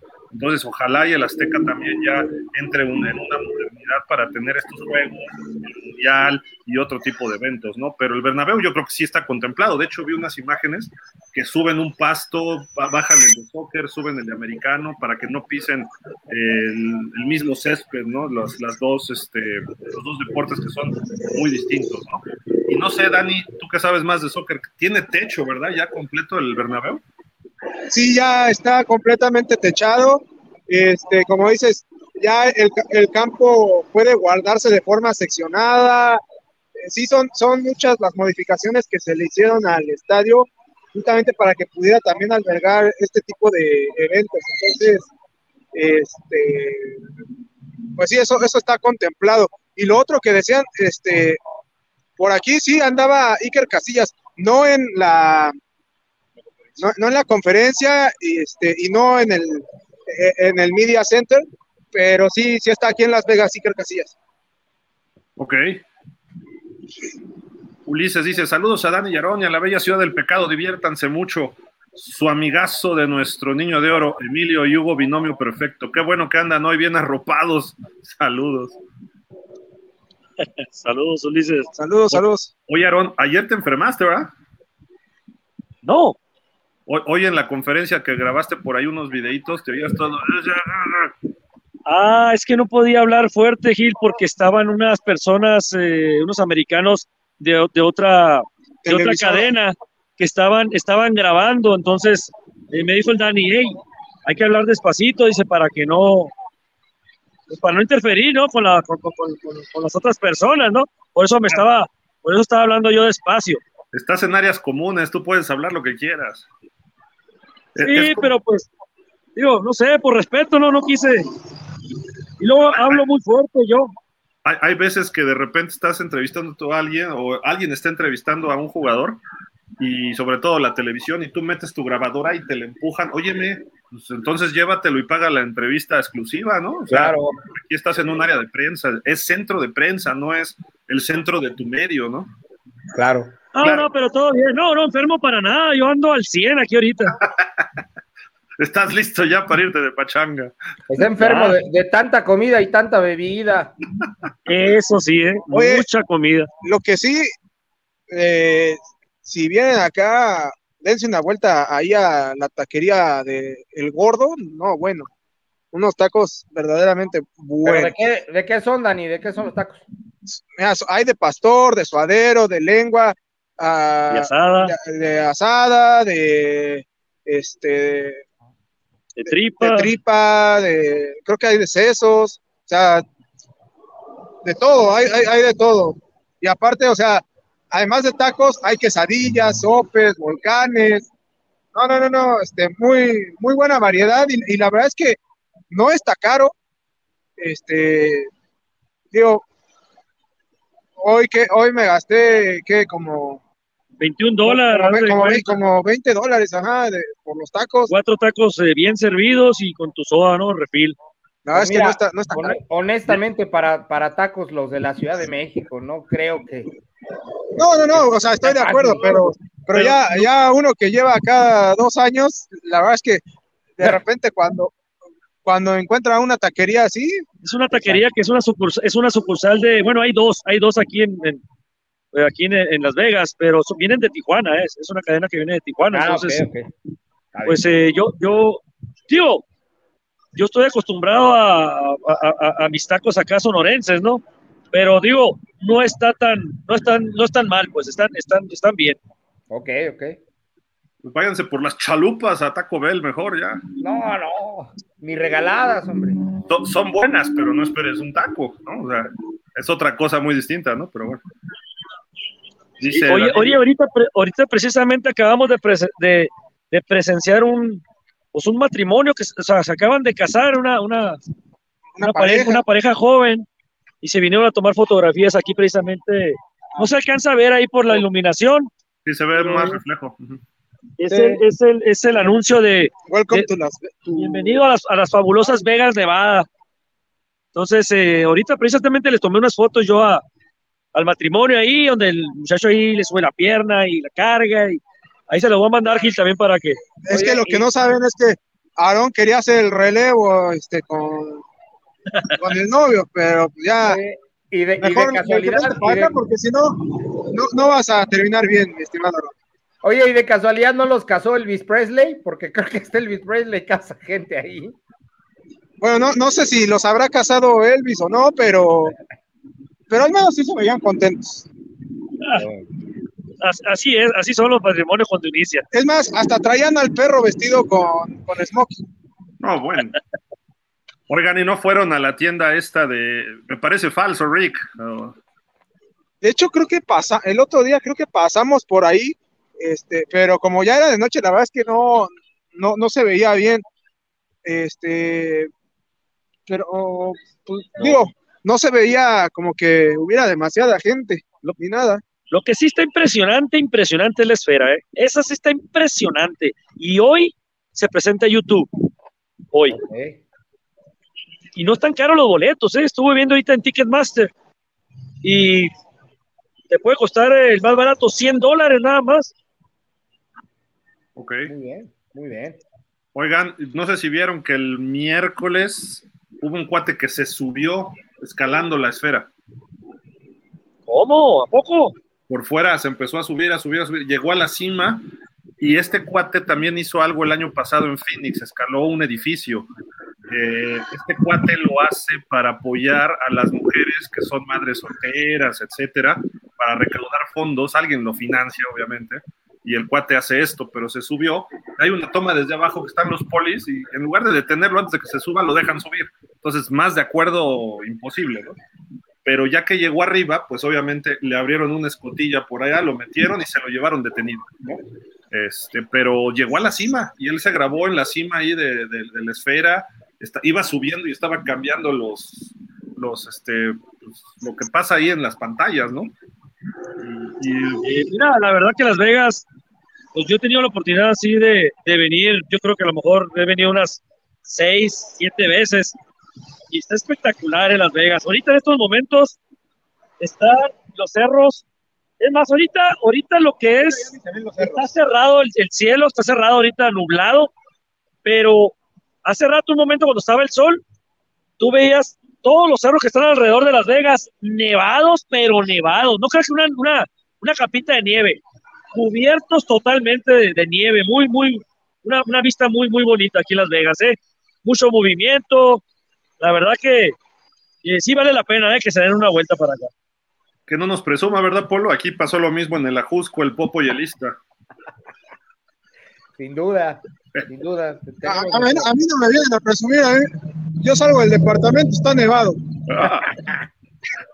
Daniel Berry dice, yo, Gabriel Rodríguez, recuerdo que cuando se retiró Butragueño anduvo con algunos equipos de la NFL para ver cómo estaba organizada la liga. De hecho, les iba a comentar hace rato, por ahí de los años 90, ahorita les digo más o menos 97, 98, el Barcelona empezó a hacer cross marketing con la NFL. Eh, concretamente con la NFL de la oficina de Nueva York, pero tenían eh, varios equipos en mira.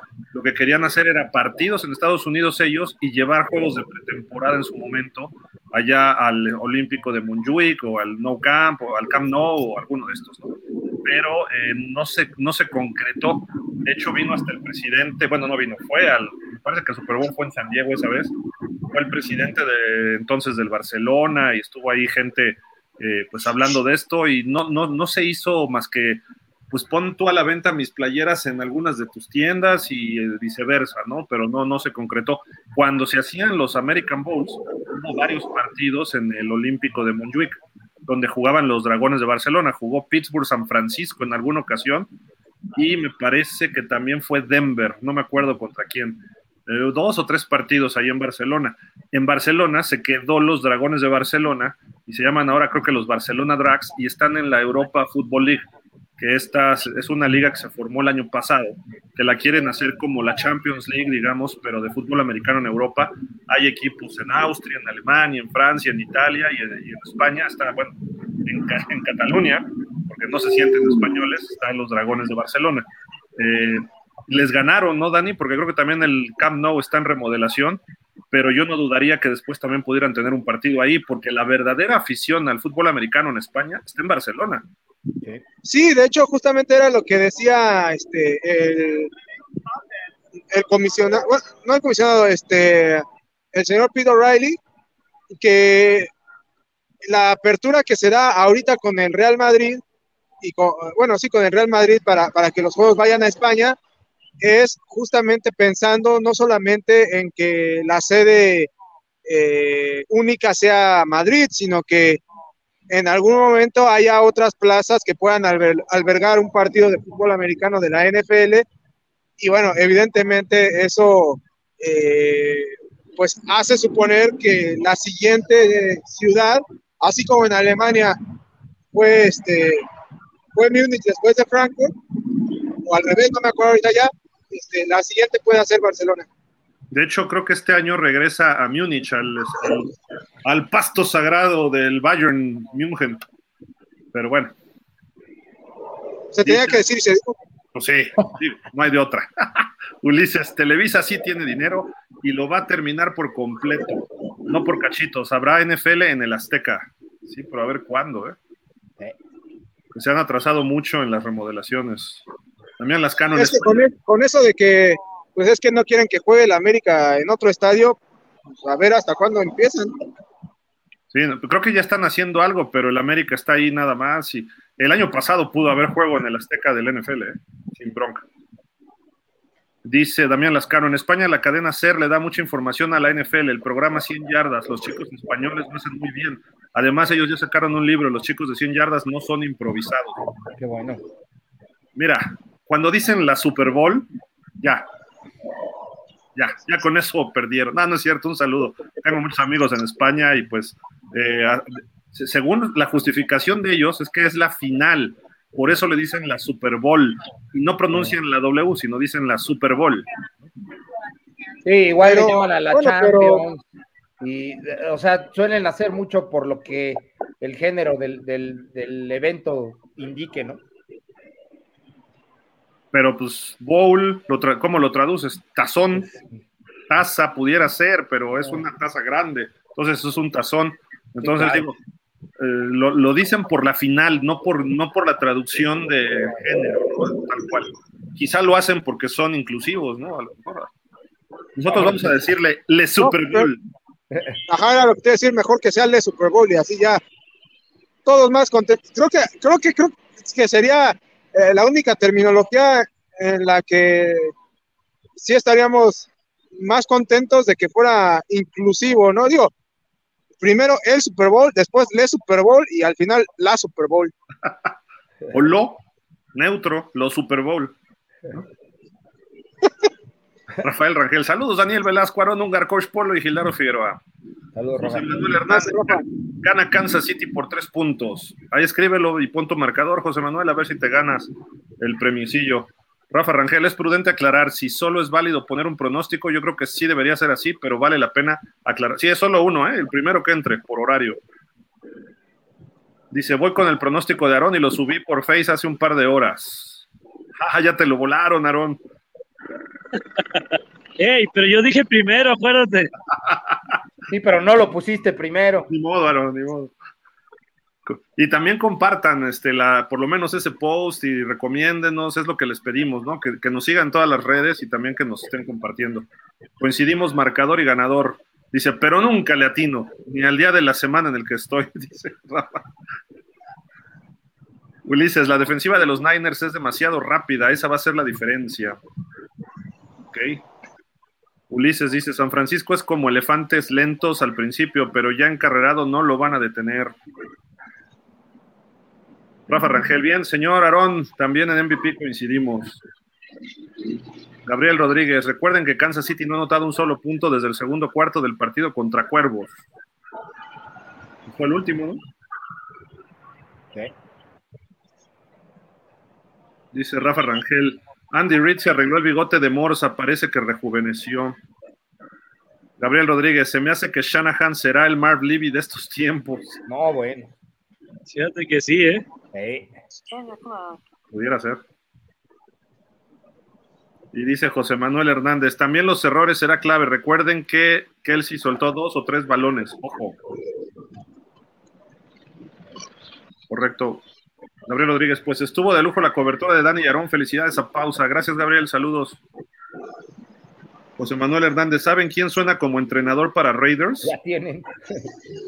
¿O si se queda el interino? ¿Se quedó? Se quedó, se quedó. Pues no sé, digo, aquí tenemos también, si, ya se quieren ir Dani y Aarón, ustedes díganos, ¿eh? pero es que tenemos aquí unas, unos grafiquillos que ahorita me puse a la tarea de hacerlos mientras estaba el programa. ¿Cuál fue el camino de los Niners hasta el Super Bowl y luego el camino de los, de los Chiefs? Que creo que es interesante recordarlo, ¿no? Porque ya llegamos al Super Bowl y se nos olvidan algunos detalles, ¿no? Por ejemplo, aquí está, semana 1 y 2. Los Niners ganaron los dos partidos. Primero le ganan a Pittsburgh fácil 37, luego 30-23 a los Carneros. Y empezaban bien, Brock Purdy tuvo un juegazo y luego el, Christian, el, corredor Christian McCaffrey tuvo un muy buen segundo partido contra los Rams. Fue aquel partido que decían que por qué anotaron al final un gol de campo los Rams, sobre todo para las apuestas, pero bueno. Luego semana 3 y 4 eh, se ponen 30 12 le ganan a los Gigantes y 35 a 16 Arizona. Este fue en San Francisco. Semana 5 y 6 le ganan 42-10 a los Cowboys. Si no me recuerdo, fue un domingo en la noche. Brock Purdy, cuatro pases de touchdown. Y luego pierden con Cleveland 19-17. Karim Hunt se los, eh, se los ejecutó, aunque nada más tuvo un touchdown, pero fue donde sale lesionado McCaffrey, Kittle y Trent, Trent Williams. ¿no? De ahí nos pasamos a la semana 7 y 8, donde perdieron con Minnesota y perdieron con Cincinnati. Fueron sus tres partidos seguidos consecutivos. Eh, los Niners ahí entraron en una mala racha y Cincinnati, de hecho, le estuvo golpeando a Purdy bastante. El que no estuvo en esos tres partidos fue Trent Williams. Entonces, ojo ahí, que es clave Trent Williams. Luego, semanas aquí descansaron y les tocó la 10 y la 11. Apalearon a tus Jaguars, Dani Feo fue 34 a 3 y luego le pegaron 27-14 a los Bucaneros. Nick Bosa se destapó en ese partido con un y medio sacks y tres tacleadas. Luego eh, pasamos a la semana 12 y 13, le ganan a Seattle y le ponen otra paliza a Filadelfia, 42-19. Ahí es donde se veía que San Francisco era de verdad, ¿no? Luego nos pasamos a la semana, espérenme, aquí me brinqué una. Nos pasamos a la semana 14 y 15, le vuelven a pegar a Seattle 28-16 y paliza a Arizona 45-29. Llegamos a la 16-17 y ahí es donde Baltimore les pega un lunes por la noche una zarandeada con cinco tacleadas y dos intercepciones de Kyle Hamilton. Y después eh, van a Washington y le pegan 27 días para asegurar el sembrado número uno. De ahí nos pasamos a la semana 18, donde los Niners eh, Esperen, aquí se repitió. Era con los Rams, es este, es este, con los Rams. Los Rams les ganan 21-20 con Carson Wentz, pero bueno, jugaron hasta el equipo número 20, creo, de ahí de los jugadores. Y en postemporada, los 49ers primero sufrieron para ganarle 24-21 a Green Bay. Greg Greenlow tuvo sus dos intercepciones y luego el regreso 34-31 sobre Detroit con McCaffrey un partidazo, 90 yardas por tierra con dos touchdowns y 42 yardas por la recepción. Ese fue el camino de los Niners. No sé si quieran comentar algo, este, alguno de ustedes, Polo, algo del camino de los Niners. Pues mira, yo no sé si Dani y Aaron eh, opinen lo mismo que yo, pero fue contundente el paso de los Niners. salvo cuando Trent Williams estuvo lastimado, eh, fuera de esos juegos, todos los juegos de los Niners fueron contundentes. En todos anotaron muchos puntos, todos aquellos en donde metían más de tres puntos, el juego lo ganaban los Niners. Entonces, creo que llegaron contundentes, se vieron más flojitos en el playoff, ahí es donde bajaron, pero en su temporada fueron muy, muy contundentes. La verdad es que no veo aquí este, fallas en la, en, en la lógica de que hayan llegado al Super Bowl, así de simple. Dani, Aaron. Mira, yo en lo personal, yo en lo personal ahorita viendo el calendario de la temporada regular, ahorita viendo los marcadores contra qué equipos se enfrentaron, la verdad mm, fueron equipos débiles, eran los que se enfrentaron, ¿eh? inclusive te puedo decir que los Cowboys. De este, sí, no importa, no importa. Algo, le está pasando a Aaron, el frío, ayúdale, dale algo ahí. No, no, no, no, no, no, no, simplemente ganarle a Washington, pues no es una proeza. Ganarle a Gigantes no es una proeza. A los Cowboys, pues ya nos traen de encargo. Arizona, tampoco no es una proeza. Y no sé qué tantos más ahorita alcancé a ver. Entonces, realmente, ¿a qué equipo de calidad le ganó San Francisco realmente la temporada. Yo no veo, yo no veo una contundencia por parte de San Francisco en la temporada regular, mucho menos en, en playoff. Para mí, Niners, después de ver los dos partidos esto en playoff, para mí Niners no debería estar en, el Super Bowl. Órale, qué fuertes declaraciones. Dani, le ganaron a tus Jaguars. Sí, sí, le ganaron a los Jaguars. Este, pero bueno, mira, o sea, la verdad es que unos Jaguars que habían empezado bien la temporada y que entre lesiones, eh, falta de, de depth chart y otras cuestiones, pues al final de cuentas terminaron pagando, creo yo, exceso de confianza al principio de la temporada a la del equipo. Eh, creo que supusieron que les iba a alcanzar con lo que habían hecho el año pasado y pues quedó evidenciado que no fue así. Este, pero bueno, yo no considero que los Niners no le hayan ganado a, equipos de, calidad, o sea, pero yo lo que sí creo es que los Niners empezaron a tambor batiente, después eh, tuvieron un pequeño bache, lograron salir de él, eh, pero creo que por lo que he visto hasta el momento en los playoffs, sí considero que los Niners estas últimas semanas han ido de más a menos.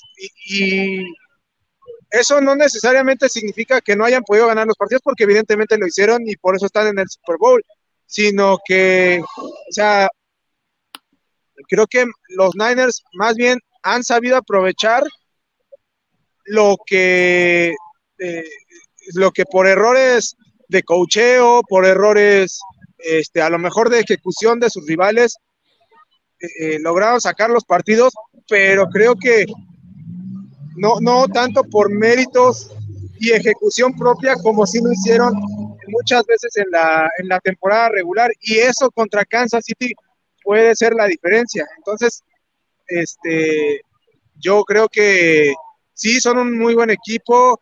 Eh, insisto, no creo que no le hayan ganado equipos de calidad, este, pero sí creo que no tienen la misma potencia que tenían este, en la temporada regular. Pues sí, digo, si juegan como los playoffs, Kansas no, no creo que les dé chance de revivir, pero ya veremos. Y precisamente vamos con los Chiefs, que inician la temporada perdiendo ante Detroit 21-20, aquel juego que Kadarius Tony se encargó de tirar 40.323 pases, eh, y luego le ganaron a los Jaguars también 17-9 semana 3 y 4, los Chiefs pelearon a Chicago, que creo que fue el primer partido que estuvo Taylor Swift, por cierto. Luego 23-20 le ganan al equipo sin Aaron Rodgers, donde dicen que le echaron una manita a los Chiefs.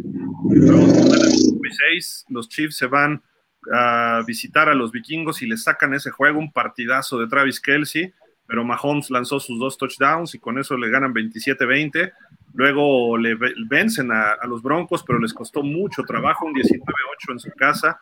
No recuerdo si fue un lunes por la noche o domingo por la noche, pero sacan ese partido ahí los, Chiefs. Semana 8, eh, le pegan a los Chargers también en Arrowhead y luego pierden en Denver, 24-9. Justin Simmons tuvo un partidazo, pero bueno, ahí estaban eh, en ciertos apuros los Chiefs, no se veían tan sólidos como para repetir, por lo menos como campeones de la americana. Y ahí se van a Frankfurt, y en Frankfurt, no es cierto, espérenme, aquí, hay un problema. Y se brincó. Se van a Frankfurt y le ganan 21-14 a Miami. Mahomes hizo lo necesario, Miami tuvo chance al final de hacer algo y tuvo revuelte pache, diría el buen Dani.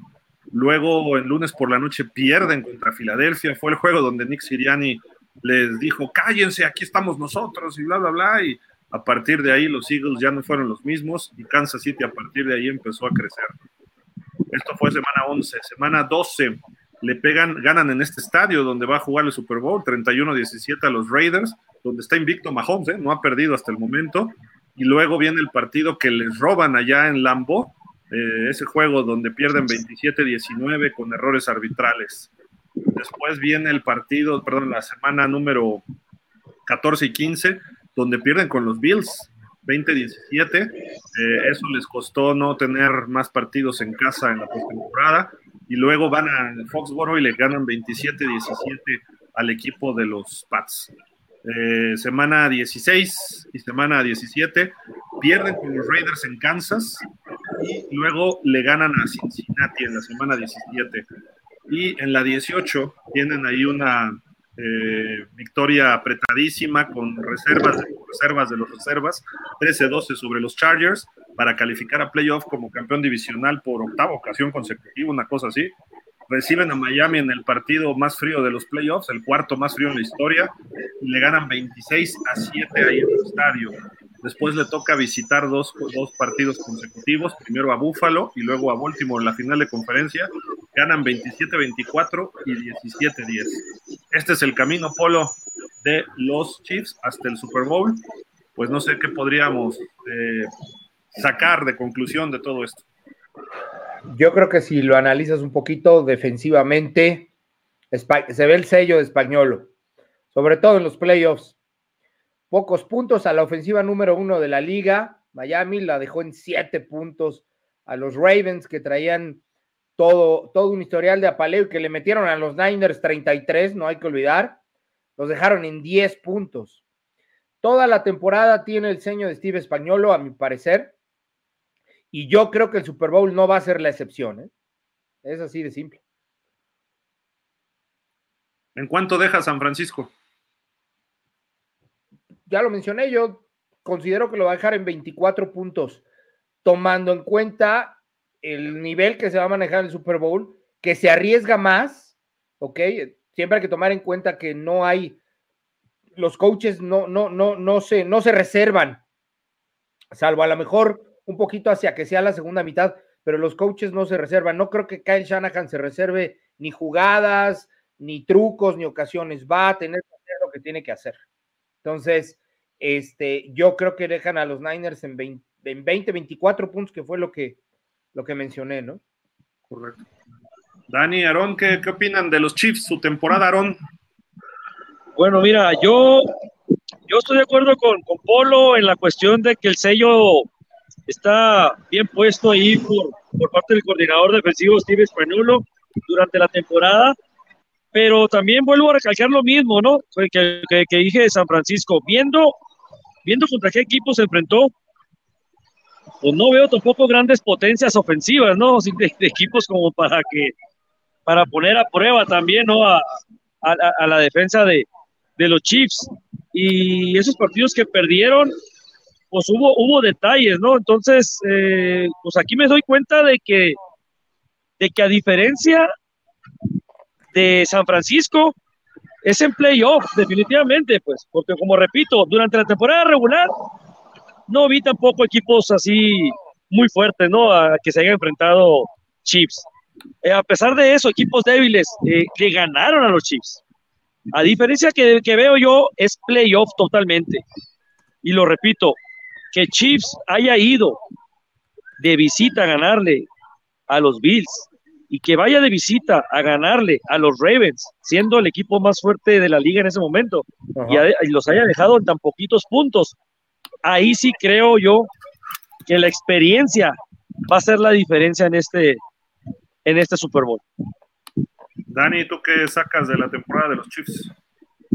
Sí, no, yo también estoy de acuerdo con Aarón, o sea, la verdad no importa el hecho de que haya sido una temporada un tanto irregular para los para, para los Chiefs, este, al final de cuentas ellos tenían muy claro el objetivo que era estar en playoffs y ya estando en playoffs sabían que su capacidad y su experiencia podían ser un factor determinante. Al final de cuentas así lo han demostrado y por eso es que a pesar de partir como no favoritos para esta, bueno, al menos numéricamente hablando, este, por el tema de apuestas, creo que si, si lo pensamos más analíticamente, no hay elementos suficientes para no poner como favoritos a los Chiefs y por eso creo que eh, se van a terminar llevando el partido. Pues ahí está el camino de estos dos equipos, ahí está toda la información de la semana, las declaraciones, toda la cobertura de Dani y de Aarón allá desde Las Vegas. Mañana no vamos a hacer programa, el domingo haremos a lo mejor uno previo, si les parece, Dani y Aarón, para la gente que vaya llegando. Y el post, mientras ustedes se van a, la, a las entrevistas, eh, nosotros estaremos haciendo análisis del partido y ustedes ya después eh, se incorporarán cuando vayan pudiendo para desglosar el partido, el ambiente, lo que ocurrió allá, más su opinión o su análisis de lo que aconteció en el Allegiant Stadium. Eh, y pues aquí estaremos con ustedes dando el cerrojazo el domingo, aunque el lunes tendremos programa habitual, pero bueno, el domingo eh, estaremos prácticamente haciendo el posjuego en el enlace directo con Dani y con Aarón desde allá. Este, Polo, ¿algo más que les quieras preguntar? Pues no, nada más desearles que todavía eh, les, queda un poquito de, relax, desearles una excelente estadía, que disfruten el juego. Obviamente van a estar chambeando, ¿ok? Pero me parece que es una gran experiencia y la verdad es que eh, eh, quisiera estar uno en sus zapatos. Disfrútenla de verdad. Muchas gracias, gracias Polo. Gracias, Polo. Y pues este, así esperemos que sea, que sea un gran juego y pues les estaremos llevando los detalles que vayan surgiendo. Pues Dani, por aquí te están mandando saludos, ¿eh? Mira.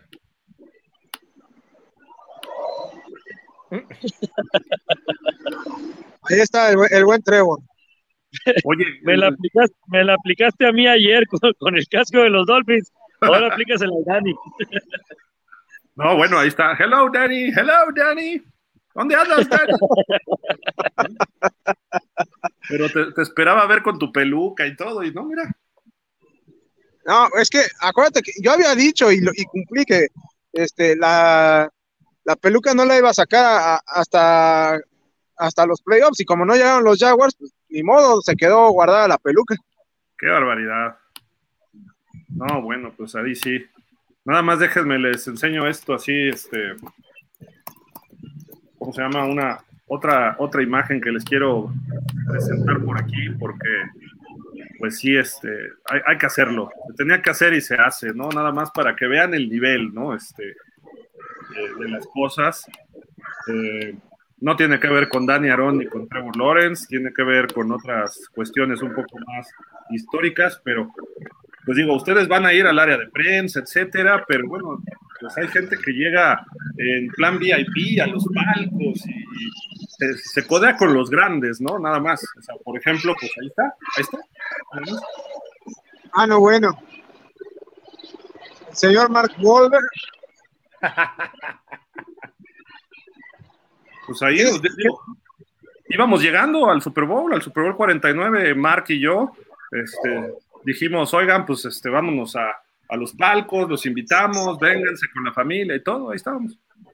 No, bueno. bueno.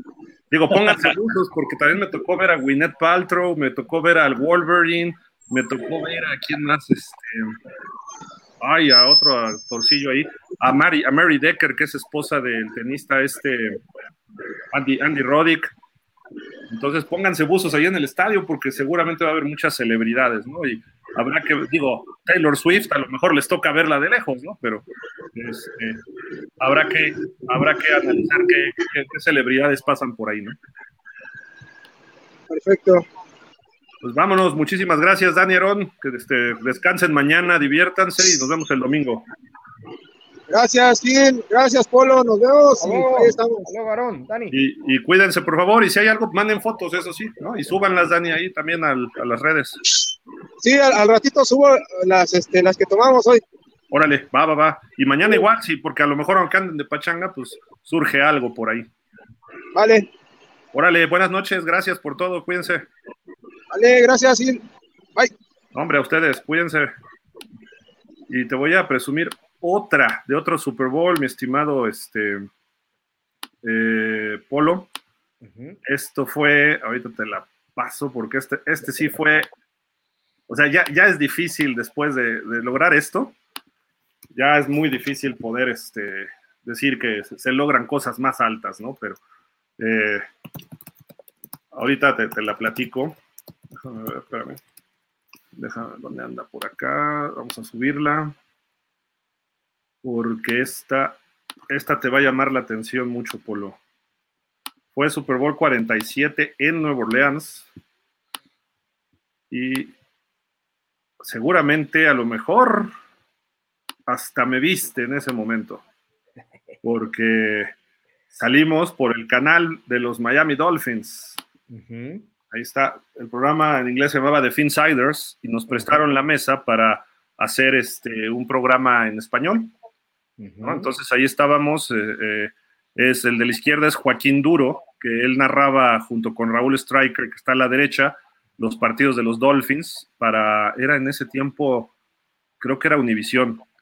Eh, Dan Friedman estaba en NFL México y lo invitaron ahí para, también de Univisión, NFL México, para compartir con nosotros esa mesa y ahí estábamos platicando pues de la historia de los delfines en Super Bowl, lo que estaba ocurriendo en ese Super Bowl, eh, pues anécdotas, bla, bla, bla, ¿no? Entonces fue algo así como que, y salimos a través de, los, de las redes oficiales de los Miami Dolphins en ese momento. ¿eh?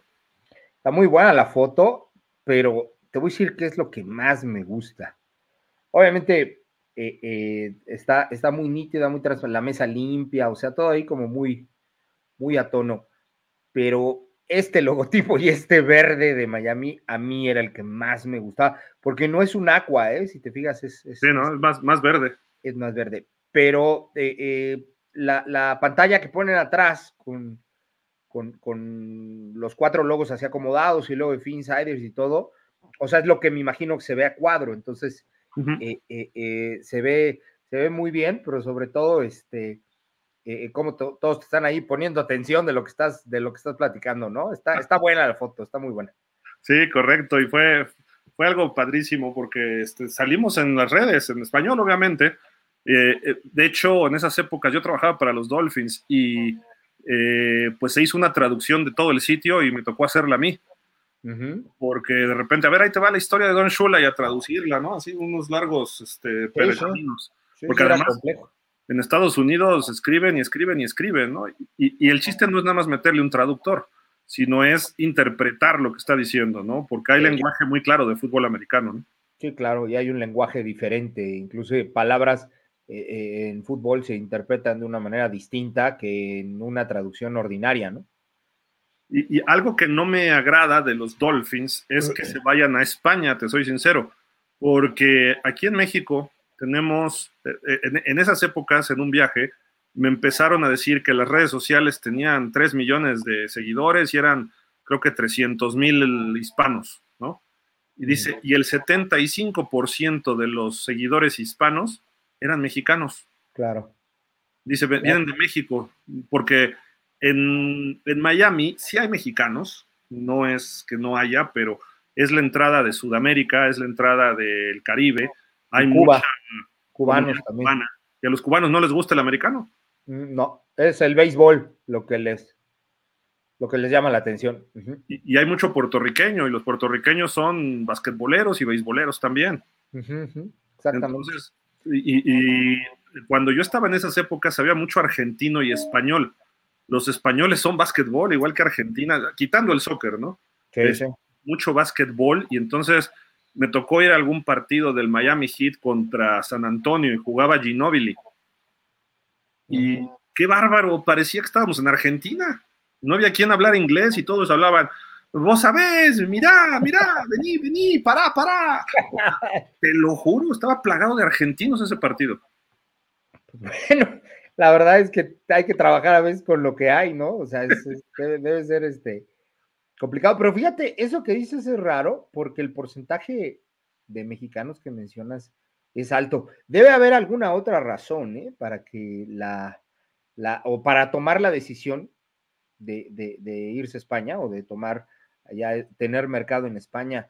Eh, porque la realidad de las cosas es que los delfines de Miami eh, no eran tan transmitidos en los años 70 y, a principios de los 80, porque los equipos que dominaban en ese entonces era, era Pittsburgh y Dallas hacia el final, hacia finales de los 70.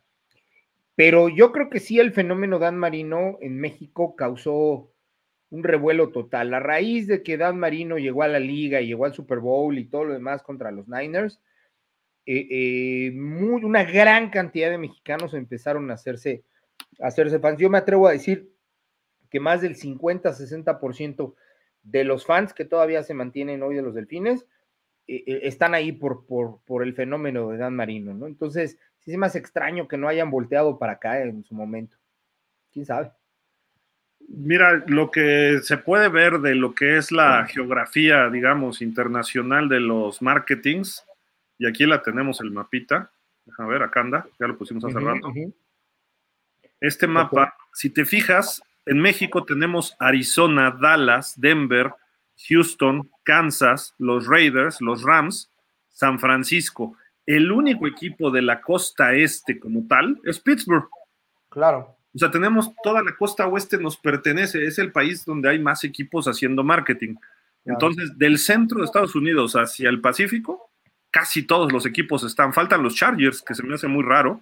Claro. Eh, Seattle está muy arriba, entonces quizá por eso no, y Seattle está en Canadá, pues está casi vecino, igual que Minnesota. Pero Miami, como es entrada de Sudamérica, yo creo que por eso decidieron irse a Brasil, que Brasil tiene todavía más fans al fútbol americano que España. Sin duda. Y, y hay ligas, quizá la liga esté mejor desarrollada en España, pero en Brasil se juega mucho fútbol americano también ya. En España fue en gran medida cuando se estableció la NFL Europa, ¿no? Porque incluso tenía, Barcelona tenía su equipo. Y creo que ahí obviamente fue en donde empezó a llamarle la atención porque si hay un deporte que predomina en España es el fútbol. De hecho, no tiene mucho que leer, que creo que es la liga, es la liga de fútbol que, mejor paga a sus jugadores en el mundo. Entonces, eh, eh, no hay duda en ese sentido. Pero yo aún así sigo sin entender por qué ¿por qué no ha sido México? Y, vaya, la gran cantidad de equipos eh, eh, que pones ahí. Los, Cardinals entiendo porque hay mucho hispano en Arizona, eh, o, en general muchos mexicanos, ¿no? Dallas ya lo decíamos, al igual que Pittsburgh, es una, es una cuestión de heredad de los 70 y los demás equipos fueron tomando su auge, pero a mí sí me llama mucho la atención que, que México, o bueno, que, hay, que no haya marketing en, en, México de los Dolphins en particular, ¿no? Así de extraño como me parece que los Rams estén en Australia, no, sé, no, no, no veo por qué, pero bueno. Sí, bueno, pues a lo mejor por ser pacífico también ahí deciden ir, ¿no? Pero eh, en China también están los Rams, interesante, ¿no? Nada más uno en China. Y en Alemania hay cuatro equipos, Carolina, Kansas, Nueva Inglaterra y Tampa. En España está Chicago y Miami.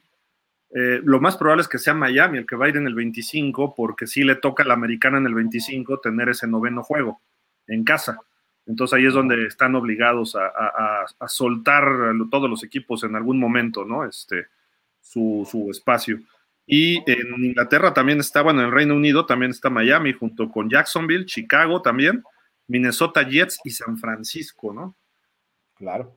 Y ahora eh, te comento rápido, en los juegos de pretemporada que hubo de la serie de American Bowl, eh, en Barcelona se jugó en el 93 San Francisco-Pittsburgh, ahí en el estadio de Montjuic, si no mal recuerdo. Y también se jugó en el 94 Raiders contra Denver. Pretemporada, ¿no? Pretemporada. Solamente hubo dos juegos. Ok. Solamente hubo dos juegos. Y yo sabía que Pittsburgh era un equipo muy, muy este, de los favoritos ahí en y San Francisco, en el área de Barcelona. Sí me sorprendió que Miami vaya para allá. Yo creo que los Dolphins estudiaron esa desbandada que hubo de muchos españoles en, en, el sur de la Florida los últimos 15, 20 años junto con argentinos. Entonces dijeron, bueno, nos vamos a Brasil por el mercado más grande, pero los argentinos van a ir a vernos si jugamos allá. Y el caso de España, pues también vieron esa migración. Y hay mucha gente que viaja de España y de Inglaterra a ver juegos de los Dolphins, aunque no parezca es un vuelo no tan largo, son ocho horas, una cosa así, no está tan pesado. Eh, entonces, yo, yo cuando iba a partidos de los Dolphins de forma frecuente, sí me tocó ver bastantes españoles. Y en alguna ocasión yo que cuando viví en Finlandia volé por, por Londres fue Helsinki, Londres, Londres, Miami.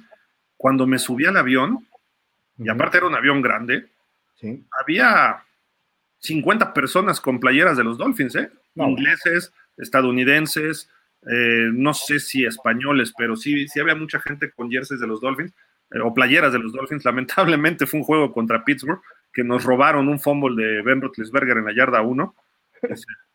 no sé si te acuerdas de ese juego, pero bueno. Sí, claro que me acuerdo, por supuesto.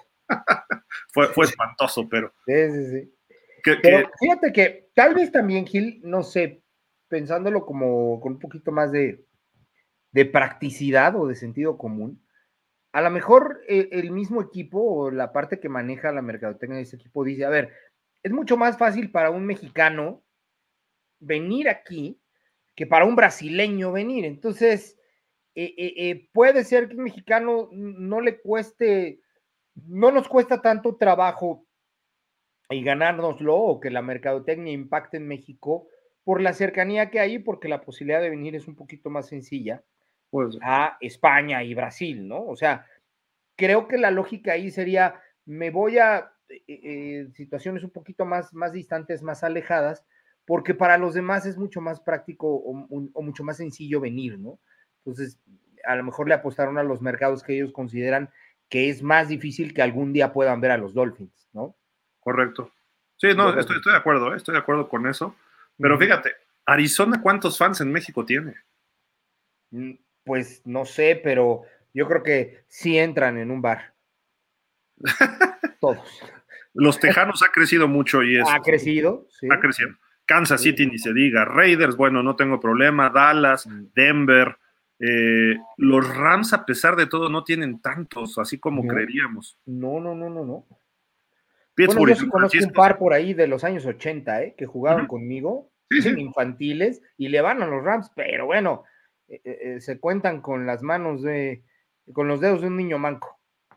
Pero a lo que voy es que a los Rams Miami les gana, probablemente le gane a los Raiders o andaremos ahí dándonos al tú por tú.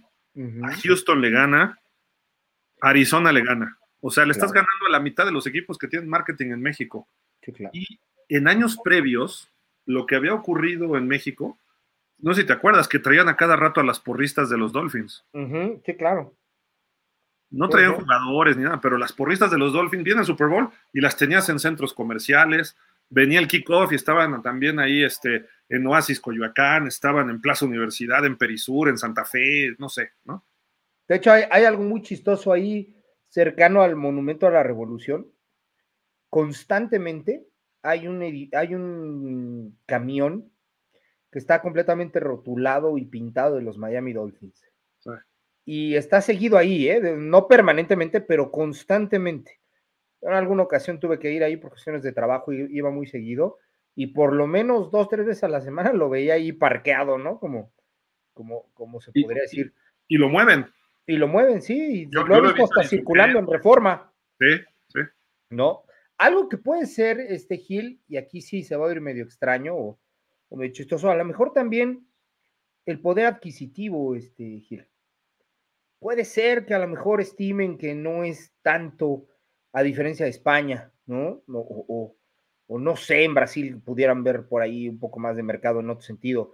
También puede ser porque los Miami Dolphins no es un equipo al que le vaya la brosa, ¿eh? perdón por la expresión, no lo digo porque yo le vaya al equipo, pero es un, sí es un equipo medio selectivo, medio, medio un poquito elitista, no, no cualquiera le va, y no lo digo en un sentido que se malinterprete, o sea, no es el mismo fan el que le va a los Raiders, ¿ok? O, el que le va a, no sé, a los Cowboys, que el que le va a Miami, honestamente. lo que pasa con Cowboys y Steelers es tan grande que hay de todo, ¿no? Hay de todo, claro, sin duda. Pero hay unos equipos que sí los ves y, dices, no, pues este le va a tal, ¿no?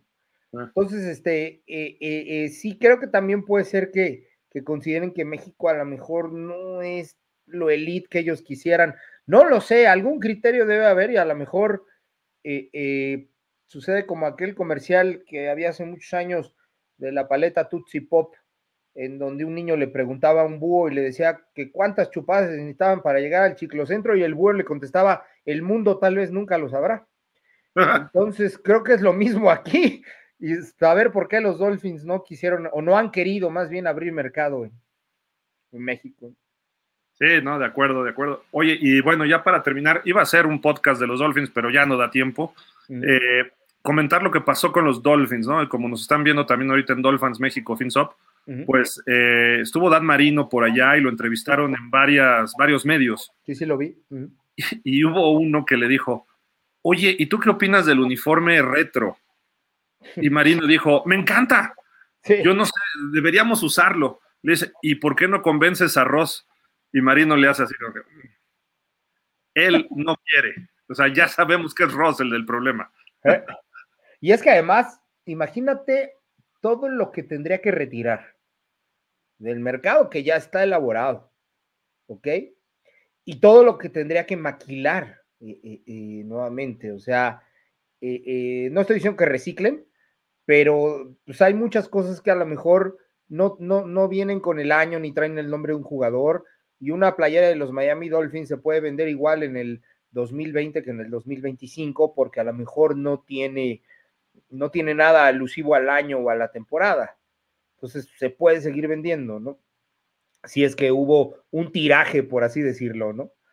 Pero si tuviera que regresar a eso, toda, todo el merchandise que está hecho lo tendría que cambiar y a lo mejor si lo ve en el sentido de números es por eso por lo que no quiere. No, lo tendrá que ir sacando poco a poco y a lo mejor ahí irlo renovando. Eso es lo que yo creo, sería la razón de más peso. Yo, yo estoy de acuerdo y eso tiene que ver, es que el señor Ross no se mete tanto. Él quería un cambio de logo, él quería un cambio de colores, regresar a los colores originales, que sí eran más claritos, y pidió esos rediseños. Justamente e, ese fue el último año, el 2000 12, la temporada 2012 de ese, de ese tipo logo, el que te gustaba a ti, el caricaturesco, que a mí ese no me gustó nunca nada. ¿eh? El color sí, pero el logo no me gustaba porque era como caricatura. Pero es, al año siguiente salen los Dolphins con el nuevo uniforme. De hecho, lo anunciaron dos, tres meses después de ese, eh, de este, de este Super Bowl. Y pues no, a mí no me gustó. El, logo a lo mejor pudiera ser, yo, yo le hubiera puesto el casquito por eso del CTE, ¿no? Este, A lo mejor está más padre el delfín así, pero ya nos habíamos acostumbrado al otro delfín, ¿no? Ah, claro. Y es que eh, el otro delfín eh, parece más delfín, no lo sé, o sea, e, es primero por ahí, pero también es una cuestión de tradición, es una cuestión, es como, como muchos de los logos retro, ¿no? Por ejemplo, eh, a mí me encanta el de los Box de, de los años 80, no el uniforme, el logo. Sí, sí el, logo es, es, espectacular. Este, no sé, inclusive el de los Patriots me parece mejor el anterior.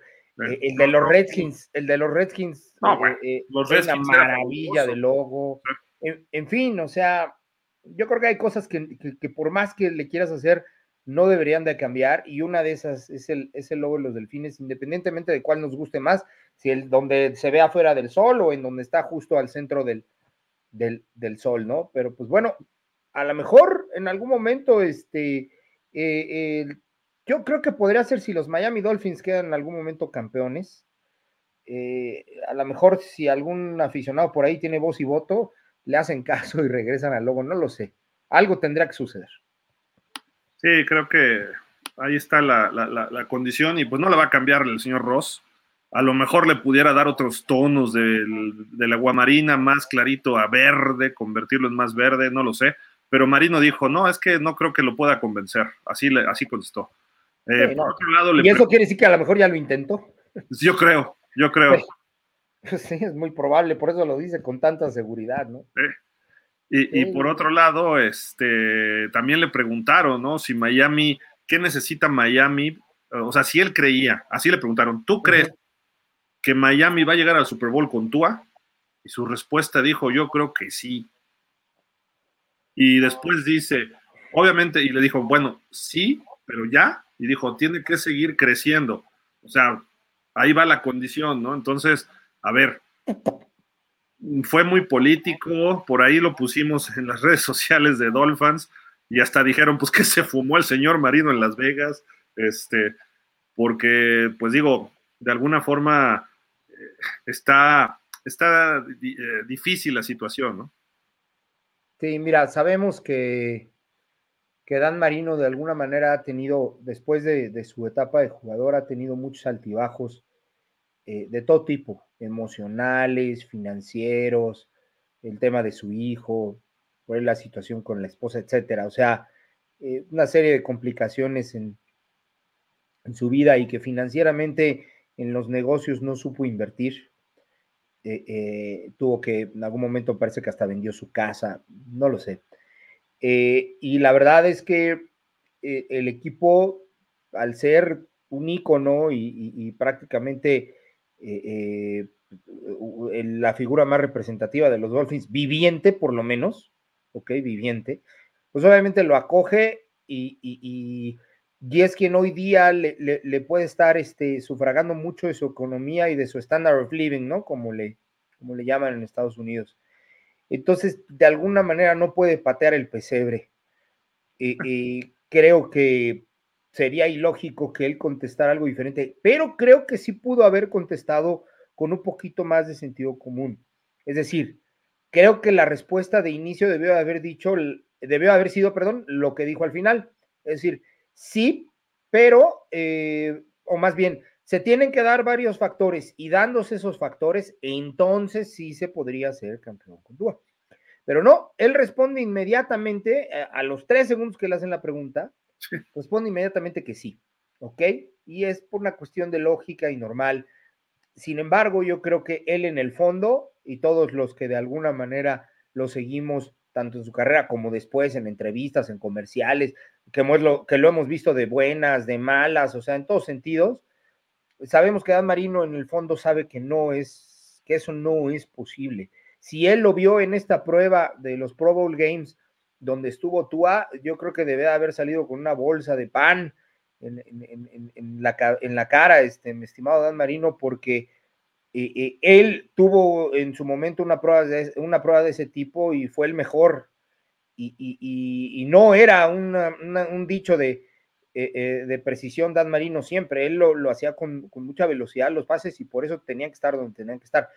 Pero si él vio esa prueba y luego da esa respuesta, me parece que está siendo incongruente en su totalidad, ¿no? Sí, creo que pues contestó lo lógico, como tú dices, ¿no? Y quizá políticamente correcto, siendo parte del equipo él, de la administración, entre comillas, ¿no? Porque nada más le habla al dueño él. Este, pero bueno, a final de cuentas, eh, tampoco es que sea el hombre más conocedor de fútbol americano. No, ¿eh? no, no. No, es John Elway, ni John Lynch. No, no, no, Su puesto incluso lo aclara, ¿no? Es asesor del dueño. Creo que incluso así está el, puesto eh, eh, como etiqueta. Y debe tener su oficina, seguramente ahí, pero bueno, él, Dan Marino en algún momento es difícil que cobre relevancia. Él tuvo su etapa como jugador y, y seguirá siendo un ícono pero yo veo que muy difícil que tenga una influencia. Ross pues, lo utiliza y él utiliza a los Miami Dolphins. Sí, oye feo, pero así es. De acuerdo, pues bueno, ahí está esa información. Tyreek Hill anunció con Diana Flores ayer los primeros ganadores de eh, jugadores de flag football eh, de niños y niñas, una niña eh, sub 17 y un niño sub 14. Fue muy interesante, Diana Flores lo hizo muy bien, Tyreek Hill en su en su medio, lo, han entrevistado, eh, muy, muy, sereno ¿eh? dentro de todo. Eh, no es lo loco que pudiéramos creer, estuvo bastante bien su papel en general, entonces creo que estuvo bien. Eh, por ahí estuvo Braxton Berrios trabajando con una televisora, algo, pero no, a él sí no lo pude este, ver más, ¿no? Y casi no hubo presencia de Dolphins, ¿eh? No, lo que pasa es que, bueno, yo creo que muchos están este, eh, tristeando en este momento. pues sí.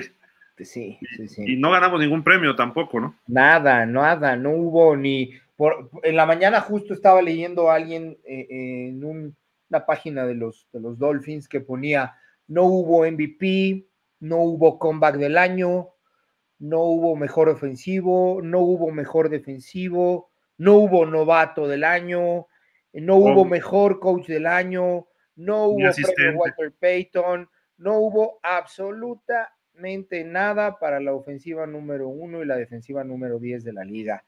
Si eso no es vender humo, Gil, yo no sé entonces qué lo, qué lo sea, ¿no? Este, la verdad es que no hubo, eh, ahorita mencioné que unos 8, 9, unos 8, 10 de los honors. Todos. Y, y, no hubo ninguno, Gil, o sea, pero, pero ni, siquiera la catafixia o el premio de consolación, caray, es, es verdaderamente triste que, estemos en esta, en esta condición, pero lo más triste, ¿sabes qué es?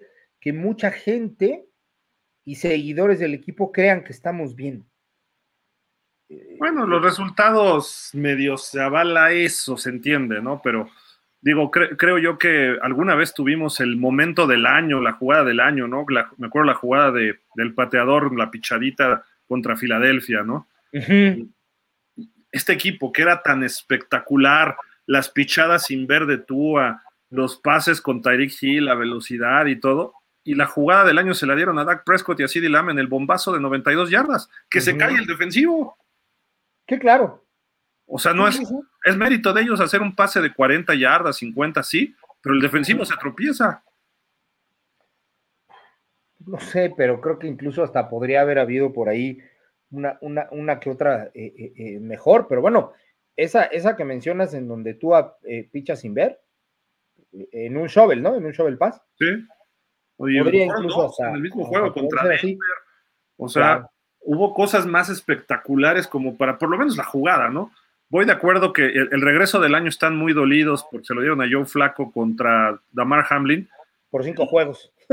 La, votación, el primer lugar lo ganó Hamlin, Damar Hamlin, pero tuvo más votos de segundo y tercer lugar Flaco y con eso ganó, porque tú votas por primero, segundo y tercer lugar, como hay 50 periodistas de que reúne Associated Press, que son diferentes periódicos y algunos otros medios ya incluso.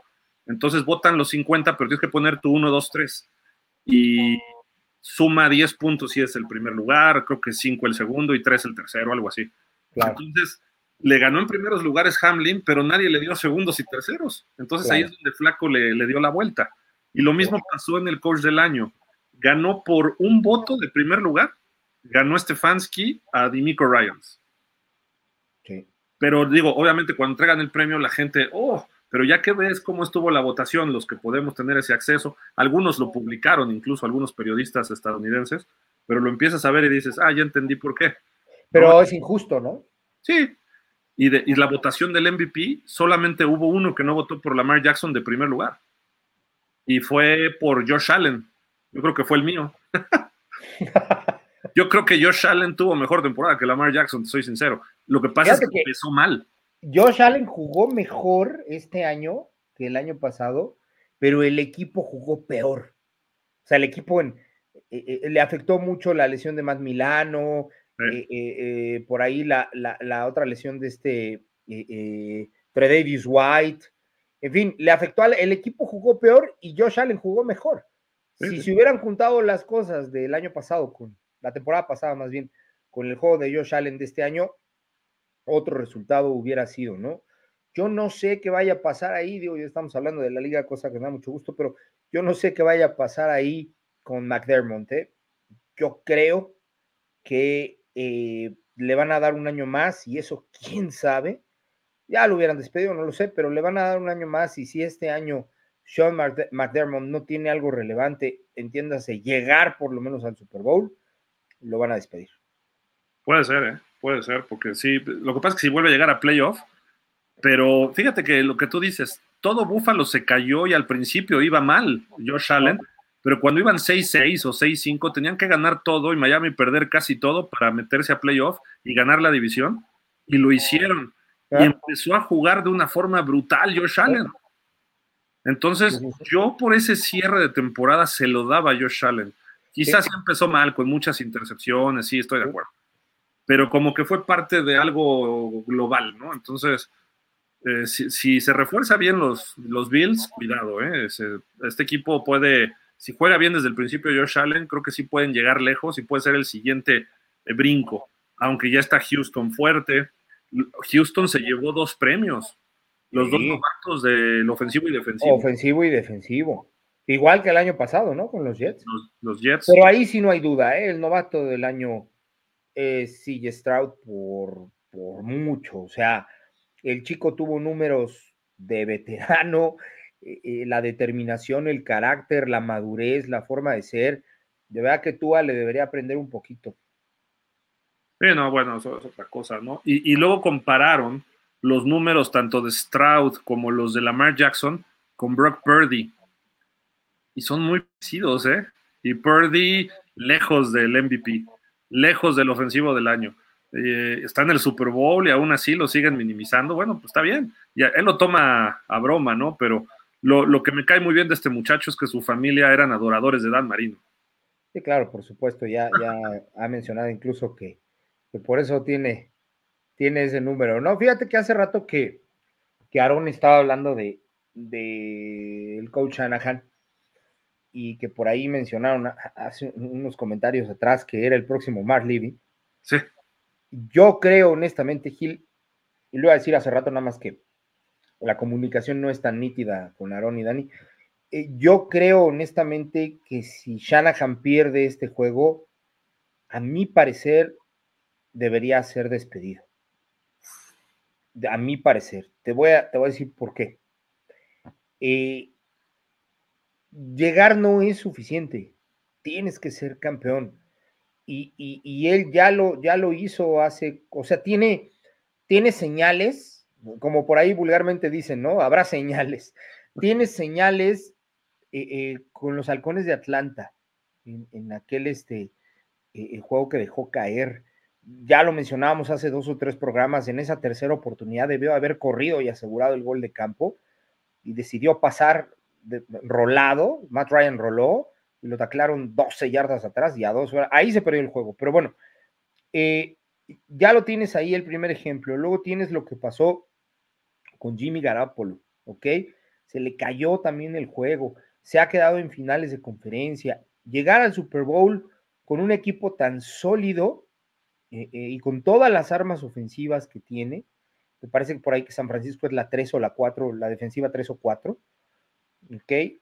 Este, y no ganar el Super Bowl, yo, yo, yo, yo creo que ameritaría despedirlo. ¿Por qué? Porque el año que entra hay una alta probabilidad de que sea la misma película. ¿Ok? Que se dé la misma película. Temporadón, juegos sólidos, sí, con sus altibajos y sus, sus rachitas como esos tres juegos donde no estuvo Trent Williams, ¿no? Pero temporadón, cumplidor, buenos marcadores, este, calificar de manera sólida y llegar al Super Bowl y volverlo a perder. Y no es solo Kansas, no se trata solo de Kansas, porque digo, ha tenido esa mala suerte, pero también ya perdió dos finales de conferencia. ¿no? Entonces, yo creo que este, volverte el equipo del ya merito, ¿no? Y tener un Super Bowl, dos finales y luego otro Super Bowl y no llevar un Lombardi al, equipo, yo creo que sería motivo suficiente para despedirlo, no por el, solo por el resultado, sino por la expectativa hacia el año siguiente, la posibilidad de que se repita lo mismo es de un 80%. ¿Qué te, qué te garantiza que no se va a repetir? Yo, yo, yo lo vería también por el otro lado, de que si lo sacas, ¿a quién pones? Sí, claro. O sea, ¿quién es mejor coach que Kyle Shanahan hoy? Contados, contados. Sí, entiendo. Entonces el equipo va a ir hacia abajo, va a ir hacia atrás. Entonces va a ser peor. Prefiero estar peleando el Super Bowl cada año y a lo mejor en una de esas lo gano, a, irme muy abajo, ¿no? Y a desperdiciar una generación muy buena. yo lo vería por ese aspecto como gerente, ¿no? Sí, sería la única razón para no despedirlo. Pero fíjate qué triste, tener que quedarte con alguien, no porque estés convencido de que, esté la, de que la persona es la, es la idónea, sino porque no hay nadie más. No es diferente a Miami, ¿eh? Sí, no. Aunque ahí tenemos a Mark Bravel, que... Eh, eh, y yo te diría que Mike Bravel no es mejor que Kyle Shanahan. No, no, no, me refiero que, que, McDaniel. Ah. No, no, no, no. No, no, ahí sí, sin duda, yo creo que, que Bravel es mucho mejor. No, que Shanahan, no, no creo. En todo caso, el único que podría ahí aspirar en cuestión de jerarquía o, de pedigrí, pues es este, el señor oscuro, ¿no? Bill Belichick, nada más. Disponible, ¿no? Pudo haber sido Harbaugh, pero ya ahí tenía su historia y no iba a regresar. Y, te soy sincero, yo Belichick no lo veo como el mejor coach de la NFL, y lo he dicho mil veces. Él solo ha ganado con Tom Brady. Tiene equipos competitivos sin Tom Brady. Principalmente defensivamente, no creo que haya un genio más grande que él. Ya a lo mejor se le pasó su tiempo también, pero este año incluso la defensiva de los Pats fue buena al final, la segunda mitad de la temporada. Pero no sabe manejar corebacks. Y en esta liga, si no manejas bien tus corebacks, no vas a ganar. Sí.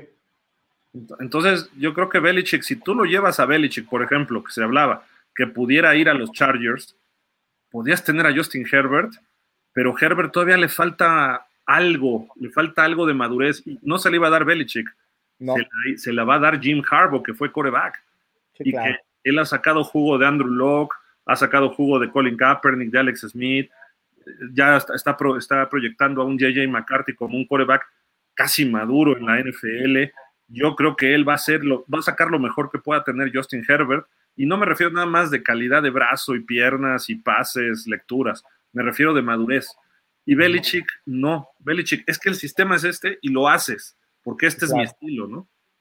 Sí, sí, claro. Sí, sí, ahí sí coincido, pero regresando al tema de, de, de Shanahan, sí creo que, mira, tienes un punto, eh, y no quiero sonar yo así como como que es todo o nada, sino sí tienes el punto en el sentido de que prefiero yo tener un coach que me haga competitivo o que me mantenga competitivo, ¿ok? Pero ojalá de cuatro Super Bowls, si no los ganas, te regalan un trofeo, ¿no? O sea... bueno, te llevas el de la conferencia. No, claro, y, y, hay cuatro de conferencia de Búfalo seguidos ahí en sus vitrinas, ¿no? Pero nunca ganó el Super Bowl. Es la, pregunta que nos hacían en Dolphins, Polo. Y les dije, mira, si Miami llega al Super Bowl y lo apalean, me vale gorro. Por lo menos estoy contento que llegó al Super Bowl. Pero son condiciones distintas los Dolphins de este año con San Francisco. San Francisco ya lleva 6, 7 años, me parece, Shanahan en el equipo. Los primeros 2, 3 le costó trabajo. Encontró a Garópolo y empezaron a mejorar. Y lleva cuatro finales en los últimos cinco años. Cuando no llegó a playoff fue porque se le lesionó el 80% del equipo. Claro. Eh, y sí fue una temporada donde hasta Fitzpatrick les ganó ahí en Santa Clara, ¿no? Eh, sí, no, hay, que decirlo como es, ¿no? Y este, pero bueno, el asunto es que este cuate tiene pues un talento especial de cocheo, tiene el, pues el pedigrí, como tú le dices, yo le diría el ADN o el DNA. Y estratega, es buena estratega.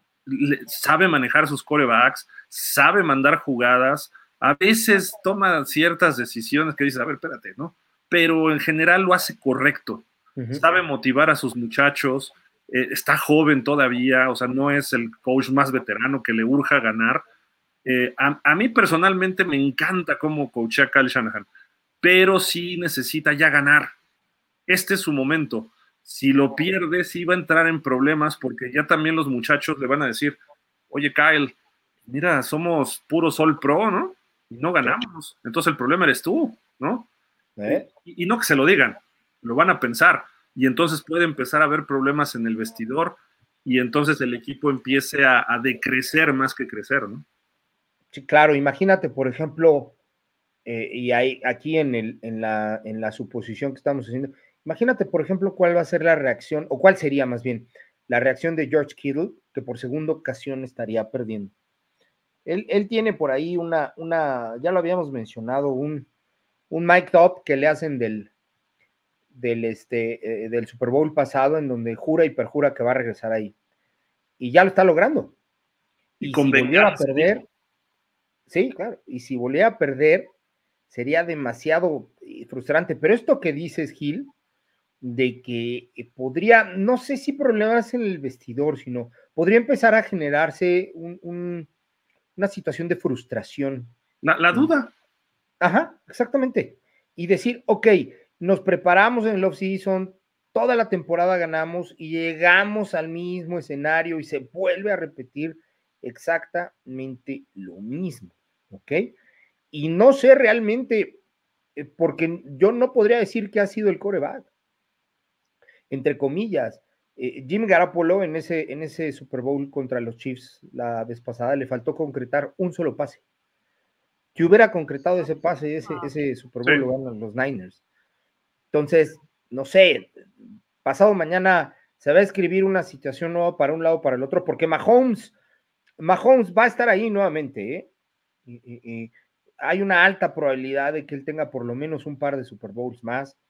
Eh, eh, eh, o por lo menos uno más, y hablo de estar, no de que los gane todavía, pero él va a estar ahí. Por eso, un poquito apoyando lo que decía hace rato Aaron, yo no creo que Andy Reid, si queda campeón, pierda la oportunidad de seguir quedando campeón otros años. y aparte es la, es la, es la fórmula, ¿no? Ahí. Sí, claro. Sí, sí, sin duda. O sea, pues si estás en buffet, pues le entras al buffet, ¿no? Venga, lo que me den está, está perfecto, ¿no? Pero bueno. Qué, curioso, irónico. Hablas de comida cuando te refieres a Andy Reid. Bueno, bueno, pues es que eh, todo, todo, todo, todo ven alusión a, ¿no? Hay muchas veces que te manejas en el mismo tema, pero sí se veía más delgado en la foto, ¿eh? no, era Andy Reid, era el fake. Pero bueno, oye, va a haber programa este post del, del, Super Bowl, ¿no? Sí, acabando el Super Bowl, si acaba a nueve y media, como a las 10, unos 20, 30 minutos después, eh, iniciaremos el, show. Vamos, podemos acabar tarde, ¿eh? nomás para que se estén preparados. Ah, bueno, espérame. Vamos a, desmenuzar, pero absolutamente todo. Sí, sí, claro, claro. No, no, no, sin duda.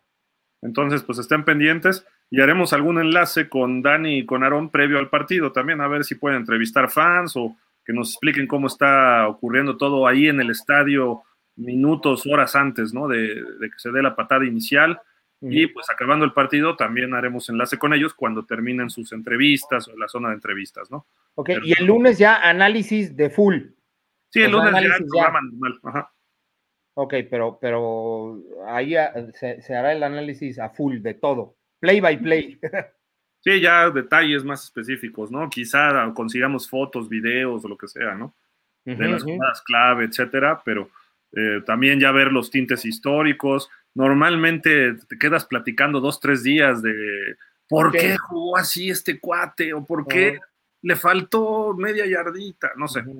Entonces, eso es lo que seguramente estaremos el lunes acabando de desglosar, ¿no? Porque el domingo en la noche a lo mejor está muy fresco y luego no, no podemos cubrir todo, ¿no? Pero es, la, es la primera reacción lo que se tiene, ¿no? El domingo por la noche y el lunes del programa pues ya será el típico de pausa Todavía tendremos programa probablemente el jueves y a lo mejor nos echamos una semana de vacaciones en pausa. En Dolphins vamos a retomarlo la próxima semana, pero en pausa la semana que entra el lunes, si hay mucha reacción todavía el martes, si no ya hasta el jueves y después una semanita de vacaciones y regresamos, ¿eh? porque eh, viene ya el combine en Indianápolis, etcétera, y otra vez ya empezamos de lleno. Y en el programa de México probablemente empecemos en unas dos semanas también ya o antes, porque ya viene la LFA y la intermedia de ONEFA y todo esto, ¿no? Entonces estén pendientes. Perfecto. Listo, no se diga más. Y pues vámonos, ¿no? Este, muchísimas gracias, Polo. Y no nada más sí, igual a ti, nos apoyaste y todo. Hombre, yo, yo feliz de la vida siempre que, que se me invite a hablar de NFL, eh, aunque de repente se me cuele algún comentario de los delfines, pues ojalá y puedan entender que no te. La, la, sangre llama, ¿no? No te preocupes. Aarón siempre habla de los Cowboys. Dani siempre habla de los Jaguars. Eh, Ponce siempre habla de los Pats. Rich también luego combina algo de los, de los Cowboys. En fin, o sea, cada quien echa de su cosecha ahí.